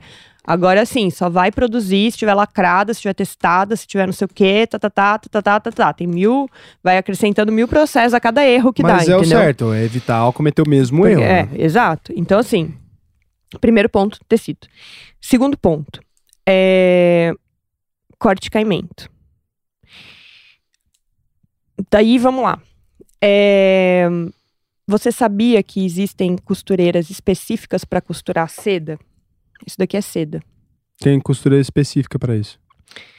A seda, ela é um tecido muito caro, É feito do bichinho, né? o bichinho da seda, e ela é um tecido que se você errar a costura na hora da de juntar, não tem como você consertar. Porque passou, ela marca, não tem como consertar, você perde às vezes o corte ali. Então, as costureiras que costuram seda, elas costuram seda há anos. Elas são costureiras que já, já são costureiras há muitos anos. Elas fazem é isso com manual esse maestria. processo? É costura, né? De máquina. É Tá tudo manual. isso, cara? E aí, o que que acontece? Essas costureiras cobram mais. Elas são melhores. Elas são tipo topo da cadeia, Com entendeu? razão. Entendeu? Então, assim, se você quer fazer seda, você tem que pagar mais. Na hora nuda, olha isso. Eu lembro que a gente, no início, inclusive, a gente tentou fazer algumas peças, nem era seda, não. A gente tentou fazer algumas peças com uma menina de uma ONG que estava treinando umas presidiárias no presídio para elas terem uma profissão quando elas saíssem de lá, né? E aí ela estava começando com um projeto pequeno de 10 presidiárias é, e treinando essas meninas para fazer a- as peças. A gente tentou fazer peças com ela, porque o PL, sabe, da Lano Alto, Uhum. ele tinha feito umas, umas camisetas com ela bem basiquinhas, assim. E aí a gente tentou fazer umas, umas peças da hora nuda com elas, mas não dava certo, porque elas estavam em treinamento ainda. Então a gente queria ter essa parte social, de ajudar tal, mas não tem como, a gente não teve como ir para esse lado do social. Então a gente foi para outro lado, lá que eu já te expliquei. É porque a gente precisa das melhores costureiras, isso é caro. Entendeu? Então, assim, e, e aí tem uma outra questão também. Essas pessoas não são só caras, elas não têm tempo. Que nem a gente. Entendeu? Se você quiser o melhor tricô, se você quiser a melhor costureira de, de, de alfaiataria, se você quiser a melhor costureira de seda, se você quiser a melhor costureira de malharia, elas são caras, elas não têm tempo. Mas Elas têm pô, gente, tipo, atrás delas. E, e, assim, não é a costureira, né? É uma empresa, né? Cada uma é uma empresa, onde tem essas costureiras lá dentro e você tem que contratar e- esse fornecedor especializado nisso, entendeu? E tem fila hoje em dia. A gente faz nas mesmas é, empresas que faz NV, que faz Carol Bassi, é, que faz Animale, que faz as empresas maiores hoje em dia de São Paulo, entendeu? Então, assim, e sem ter a quantidade produzida que essas empresas possuem, produzem, porque a gente é pequeno, né? E aí o preço é maior? Então o preço é maior, porque a gente não. A, a pessoa não vai cortar, tipo, ah, tem que cortar e costurar tantas coisas. Ela não vai parar a produção dela, que às vezes tem, sei lá, 800 peças pra fazer de tal fulano, pra parar pra fazer a sua, entendeu? É tudo feito no Brasil? Tudo feito no Brasil. Caralho, respeito pra caralho. Como que não? Tá lindo doido? isso. Não, mas isso é lindo. Feito aqui. Porra, é uma marca brasileira também. Isso, vocês deviam botar a logozinha do Brasil. Eu queria colocar Made in São Paulo, os meninos não quiseram. Não, mas eu acho que a bandeirinha do Brasil era necessária, porque isso muda tudo Que é também. tudo feito em São Porra, Paulo, tá fazer metendo louco na. China, tá metendo louco na Exato, China com uma exato. mão de obra que a gente sabe que não é, às vezes, é, daquele jeito, as pessoas não estão vivendo com aquela qualidade. Pô, também Não, e tá tirando dinheiro do seu país. É Porque que é falando. diferente você. Assim, tudo bem. Eu não sou contra exportação, Não, importação, nem não. nada disso. Eu também não, mas, Mas eu acho que as assim, coisas têm que estar né? nomeadas no, na, Vamos na lá, etiqueta. tipo, acho que as pessoas deveriam valorizar mais as coisas que são feitas no país, que o dinheiro fica no país, que a costureira lá foi paga dentro do país dela, que o empresário foi pago dentro do país dela. Tipo, eles deveriam valorizar um pouquinho mais, Eu entendeu? valorizo e por isso que eu tô falando, mas talvez se vocês colocassem a, a bandeirinha, né, do, do Brasil, não é tão bonita quanto a de Goiás, mas acho que a bandeirinha do Brasil ali, ela. Eu acho que as pessoas entenderiam um pouco isso, porque assim, realmente é muito difícil fazer produto no Brasil, fabricar no Brasil e tal. E acho que as pessoas entendem isso hoje. É, quanto tempo você não pega um produto, né, e ninguém pega mais um produto escrito made in Brasil, né? É. Cara, faz anos, assim. Eu não queria lembro. muito fazer isso nas, nas etiquetas. Mas Mas, eu queria colocar Made in São Paulo. Ah, não, porra é porque é nenhuma. tudo feito em São Paulo. Eu acho muito Ah, legal isso. Foda São Paulo. Não, quando, as- quando a gente Brasil. compra Apple, tá lá, designed in Califórnia. Pois é, foda-se, eu acho Ah, tá brega. na- é feito na Califórnia lá o Não, negócio, Não, não. tipo, ou é Goiás ou é. Brasil, são os dois únicos lugares que tem no mundo. Ah, Mas, é, e aí um outro ponto importante, né? O que que acontece? É, a nossa margem também ainda não é no que deveria ser, né? Tava conversando com você Uhum. esses dias, né? Por quê? Porque a gente é uma marca pequena, então as coisas saem mais caro pra gente, certo? Não sai, é porque a gente não tem o volume é. também. Porque também tem isso, se a gente tiver um volume, eu consigo diminuir. Também consigo pegar um tecido bom lá Comprar com. mais barato? Mas só que um pouco mais barato, porque eu comprei em volume. Também consigo fazer no fornecedor a costura um pouquinho mais barato, porque vai no volume. As pessoas fazem, tipo, quanto mais, mais barato, entendeu? Só que a gente não tem um volumão tão grande ainda. E aí, o que que acontece? O que que a gente faz? Pra gente ser competitivo no mercado e ficar dentro do, do valor que é o ideal para venda, né? A gente tem uma margem um pouco menor do que seria a margem do mercado pra gente manter a competitividade e conseguir crescer, entendeu? mas de toda forma vocês ainda estão crescendo, vocês não lucram ainda, Não, tipo, não- a de gente não- de dinheiro. A gente não tira, né? Uhum. Mas a gente lucra, a gente Não, reinveste o lucro na tem, empresa, tem né? lucro, mas é lucro contábil. É Uhum. lucro contábil, é Não, exatamente. Não, tem é. lucro. Então, assim, mas é importante Mas, lembrar mas isso. assim, é, todos os meses a empresa veio crescendo. Não. Desde o do mês 1. Então, assim, a gente investiu lá um dinheirinho no início, aí a quantidade de peças que a gente fazia era um X lá, sei lá, 10 peças, X unidades. A gente já tem agora, sei lá, passou pra 20 peças, 2X unidades. É, sabe? Foi, mas é um sonho grande. entendeu? Vocês têm lucro contábil, é um sonho grande. É, Vocês estão simplesmente reinvestindo dinheiro na empresa, é um sonho grande. É. Não é, é lucro contábil. Dani, só é lucro se foi pra conta. Eu é sei, Raul, distribuição de lucro, não mete louco. É lucro é contábil. É porque é o seguinte, as pessoas olham aqueles preços ali e falam, porra, Dani tá... Tá rica? Ah, tá rica, rica. de, de hora nuda vendendo Gente, por isso que eu preço. casei com dois maridos, o Paulo e o Raul, entendeu? É, pra poder ah, cobrir esse, esse rumo aí. Então é o seguinte, ó, você fica fazendo essas piadas, o povo leva a sério. O povo vai levar a Mano. sério. Então é o seguinte, ó, vamos lá.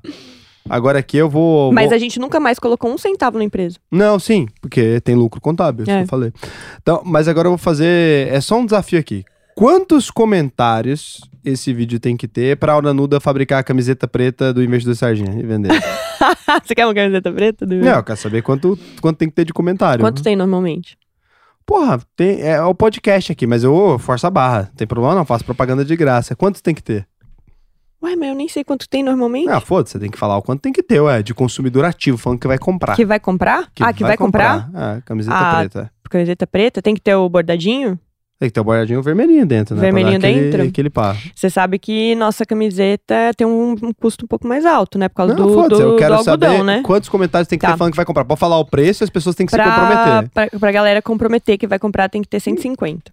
150 comentários É, que vai comprar. que vai comprar. É, pra gente produzir. Pra justificar o interior vermelho. Pra gente produzir. E quanto custa? Fala, porque aí a galera já compra.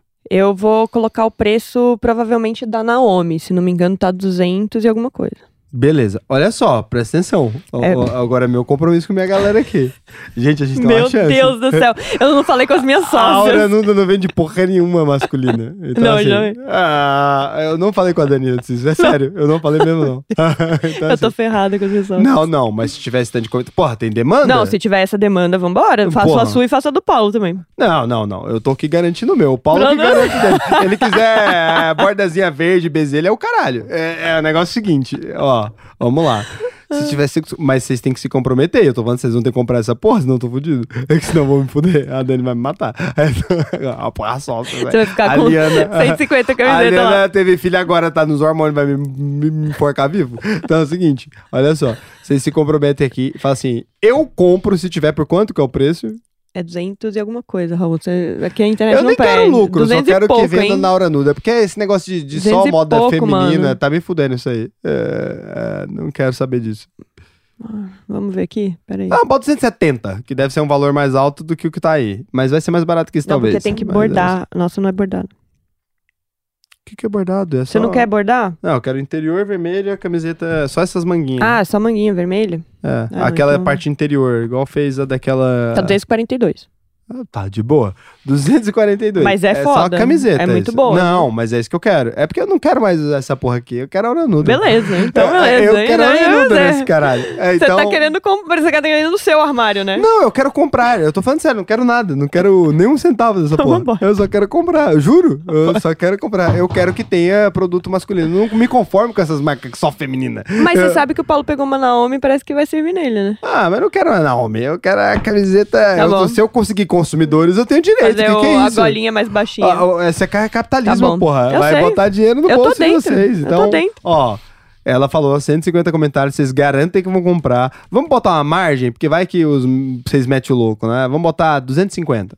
Então, que aí eles têm que falar que vai ah, comprar. é, porque a maioria depois não fala que não fabricar, compra, é. né? Pra Tá. fazer o compromisso. Porque aí de resto eu garanto na UVP também que tem meus fiel ali. Então, o seguinte, se vocês falarem que vai comprar, a gente vai fazer a camiseta preta do Investidor Sardinha com a medida certa. Eu sou manjo de camiseta preta, tô há anos nessa porra. E aí a gente vai pôr o interiorzinho vermelho pra dar aquele. Aliás, sabe o que você ia vender bem? Hum, Sabão líquido de camiseta preta.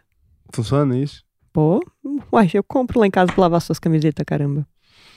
Pomba. Temos aí, é, fica aí a Tem informação. essa informação que ele não sabe. É, mas aí não pode fazer essa propaganda porque essa não ajuda a gente em nada. Vamos a hora nuda. Então, é, mas vai- mantém. Eu vou botar vocês pra fabricar essas camisetas pretas. Eu tô falando sério. A galera interage, véi. Vocês estão brincando, velho. Quero ver esses comentários subindo aí. Então é isso. E quais são os seus arrobas? Meus arrobas? Nossa, eu arroba perguntar os arrobas da Dani é Daniele. foda. Fala de novo, que eu falei em cima de você. Noce Daniele. N-O-C-E Daniele, com dois L's aí no final. Uhum. E Aura Nuda, arroba Aura Nuda. É isso. Se você pudesse indicar, agora eu tô falando sério, porque tem muita mulher também. Apesar de não ser tanto quanto homem, no podcast é quase meio a meio. Ah, é? Porque no canal normal não, mas no podcast as mulheres são mais engajadas. É, Se você pudesse indicar uma peça da Auranuda que você fala assim, cara, indispensável eu não deixaria de ter. Uma só. Uma só. É, camiseta Twig. Camiseta Twig. Camiseta, é, camisa. Camisa Twig branca. É, cara, assim, é a camisa que a gente mais vende disparado. Não pode não ter no estoque, que a gente tá perdendo dinheiro. Então, assim, se baixa o estoque, mesmo que seja de uma numeração, a gente manda cortar só na numeração, entendeu? Branca. Você? Branca. Branca. Pra você, você fala assim, eu podia. Vamos supor assim, você tá não, assim, ó. branca. Não, você sabe Aí. que eu uso preta beça. Inclusive tem a Twig preta. Mas assim, a branca, ela é muito chique. E assim, ela dá com tudo. Todas as coisas que você consegue colocar, calça, desde calça jeans até short, qualquer coisa. Ela, ela serve de saída de praia. Eu uso o biquíni e coloco a Twig por cima. É, foda isso. Sabe? Ela é muito linda. Ela é muito linda. A Tamires tem algumas. Ela é muito linda. É, a Tamires é. E tem chance de algum dia a Uranuda abrir mercado financeiro? Caraca. É, as pessoas aqui são investidores, né? É e aí, tipo assim, você vê uma marca que é super legal, que você gosta e tal, e falar que nunca vai abrir, fala pela mente, engana. Eu gostaria muito, mas é uma construção, você sabe, aí, de pelo menos uns 10 anos, né? Ah, não, não é isso tudo. né? É. Não, acho que assim. A Nativosa É. levou quanto tempo agora pro Soma comprar ela? Não, mas 10 é só anos, ainda nem comprar, abriu, né, na- Mas não é o caminho, né? Você sabe que a gente tem uma holding que vai abrir mais É. cedo que isso. Você não, Não. pode pegar essa participação e enfiar na gente? É, eu, eu, eu sinto assim, que- isso é uma coisa muito importante, né? Porque as pessoas não veem o, a empre, o, o empresário como exponencial e as empresas Isso. como exponencial, né? Você vê, você, a galera conhece a sua história, começou lá atrás e tal, a gente também começou lá atrás e foi daí um período super difícil pra ter um negocinho, daí outro período super difícil pra ter um negocinho, até que chega num momento que você fala, caraca, é isso daqui, e aí você vai pra esse lugar e daí você se junta e daí agora, tipo, né, tem sócios e não sei o quê, e aí, caraca, mil coisas que um leva pro outro. Inclusive, na minha opinião, que eu não posso, acho que largar esse podcast sem falar isso, é como é foda e maravilhoso ter várias empresas. É muito bom. Porque a gente leva as coisas que a gente aprende de uma pra outra de uma maneira assim, ó. Um É papinho que a gente teve assim, né? Ó, deu merda, não sei aonde, a gente consertou de tal maneira. Olha como é rápido que, que deu certo aqui. Você vai fazer isso, implementa. Quantas coisas já implementou na UVP só, sei lá, em um mês que a gente fazia uma coisa, porque a gente já implementou não, várias tudo. suas. Eu acho que não, eu implementei tudo, assim, até, até de aura nuda já teve, até de tudo. Acho que é, tudo eu fui pegando coisas que eu aprendi, assim. Então, é, é esse o ponto. Mas o que eu quero, não é isso. Eu tô falando o seguinte, olha só. Não, eu só, fui- só discorri porque você falou qual a pergunta que. Mas isso aqui é eu não importante. fiz. Fala. É, a gente tem a holding que a gente vai constituir ali e tal. E, cara, ter uma empresa de moda no meio da empresa que tem um sex shop, um mundo velho de coisa, seria interessante. Existe alguma chance de no dia que a gente fizer IPO, e eu não falei nunca pra galera quando vai ser, então relaxa, não tem a uma gente pressão. não sabe quando vai ser. Não sabemos quando vai ser. Mas Raul deve existe- saber, ele só não contou pra gente. É, eu tenho, tenho planos. mas existe uma chance, no dia que sair esse IPO aí, ter uma participaçãozinha de Aura Nuda. Não Ah, toda, eu- não o controle, mas Não, eu acho que antes, né? A Hora Nuda é a nossa primeira empresa que tem valuation. Agora que estão fazendo valuation da sua e do Paulo, mas a Hora Nuda Da foi a primeira. tem. A Fischer tem valuation? Tem. Ah, então a Fischer saiu antes da nossa. Que a nossa acabou Isso. de sair agora, então a já- Então. já tem valuation. Inclusive, eu acho que dá pra gente, como outra parte de sócio, talvez investir antes de ter IPO, qualquer coisa, porque agora a Tuca entra, né? Aí Então. fecha lá o contrato. E ela entrando, a gente pode querer Comprar um investir, pedaço comprar aí. um pedaço pra daí a gente Pra jogar no abrir. IPO pra galera. Ou abrir uma loja em Goiânia. Então, mas Vai. pra jogar no IPO pra galera, a galera tem interesse. Então é o seguinte, é isso que eu quero falar pras pessoas, porque assim, eu mostrei todos os projetos, eu mostrei a Vibrio e a galera animou, eu mostrei um monte de projetos, eu mostrei o Paulo e a galera tá entendendo, tem uma fusão, tá rolando. É, a gente não tinha contado isso ainda, mas tem uma fusão que tá rolando, então é a mesma empresa. Eu quero saber se, acessa agora o site da Hora Nuda, tá aqui embaixo, compra um produto pra sua mulher, ou se você é a própria mulher, compra um produto pra si mesma. E o seguinte, olha o produto e me comenta aqui se você seria sócia dessa empresa. É porque pra mim é muito importante saber a visão, não só, porque você sabe, a gente é empresário. Sim. Então, é muito importante saber não só o produto de consumo, eles vão, ah, ah, eu consumi e tal, mas eu quero saber o seguinte, como empresa você acha foda? Porque aí a gente tem um IPO preparado. E, e eu vou destruir, né, sua, Minha tese, sua tese aí. É porque assim, você sabe que de todas as nossas empresas, eu acho que a Hora Nuda pode ser a mais longa pra gente é, ir aumentando sem tirar um lucro, né? Mas na hora que a gente tirar. Então, mas eu tô fazendo aqui, tô aqui aumentando. A galera, mas a galera tá conhecendo também, perguntando. A pergunta que fica é: Entendeu o que eu tô falando? Você se tornaria sócio da Uranuda? É essa a pergunta. Porque se as pessoas se tornarem, e é esse o ponto, né? Se elas falarem assim, eu me tornaria sócio, a gente já sabe o que, que tem que estar no pacote das empresas que a gente vai oferecer. gente vai. Exato. Porque assim, a gente tem um monte de negócio legal. E, e eu acho que é importante as pessoas irem falando, ah, eu me tornaria, eu não Me me tornaria, pra desse gente e tal, saber pra onde tô indo. E é isso? Eu acho ótimo. Né? A gente tem um belo de um, de um ramo. e Então, ainda assim, tem umas outras coisas vindo aí, né? ah, mas isso não pode contar. Então, ó, muito obrigado. Sério. Obrigada a você. Nossa, Foi é ótimo. foda pra caralho. Você também é foda. Nossa senhora. Eu te falei que não ia ser tão ruim. Ah, então demorou três horas, né? Ah, mas foi bom. Foi bom, foi bom, foi gostoso. Então é isso. Muito obrigado pra todos vocês. Essa foi Daniele Nossi. É uma das pessoas que eu mais gosto no mundo. Então tá aí pra vocês. Obrigado. Não moraria com você se eu não gostasse de você, né, Raul? É, Você sabe é que eu não sou uma pessoa de pessoas. A gente mora Obrigada, junto, inclusive, né? Vocês estão aí com essa informação. Até mais. Um beijo, valeu.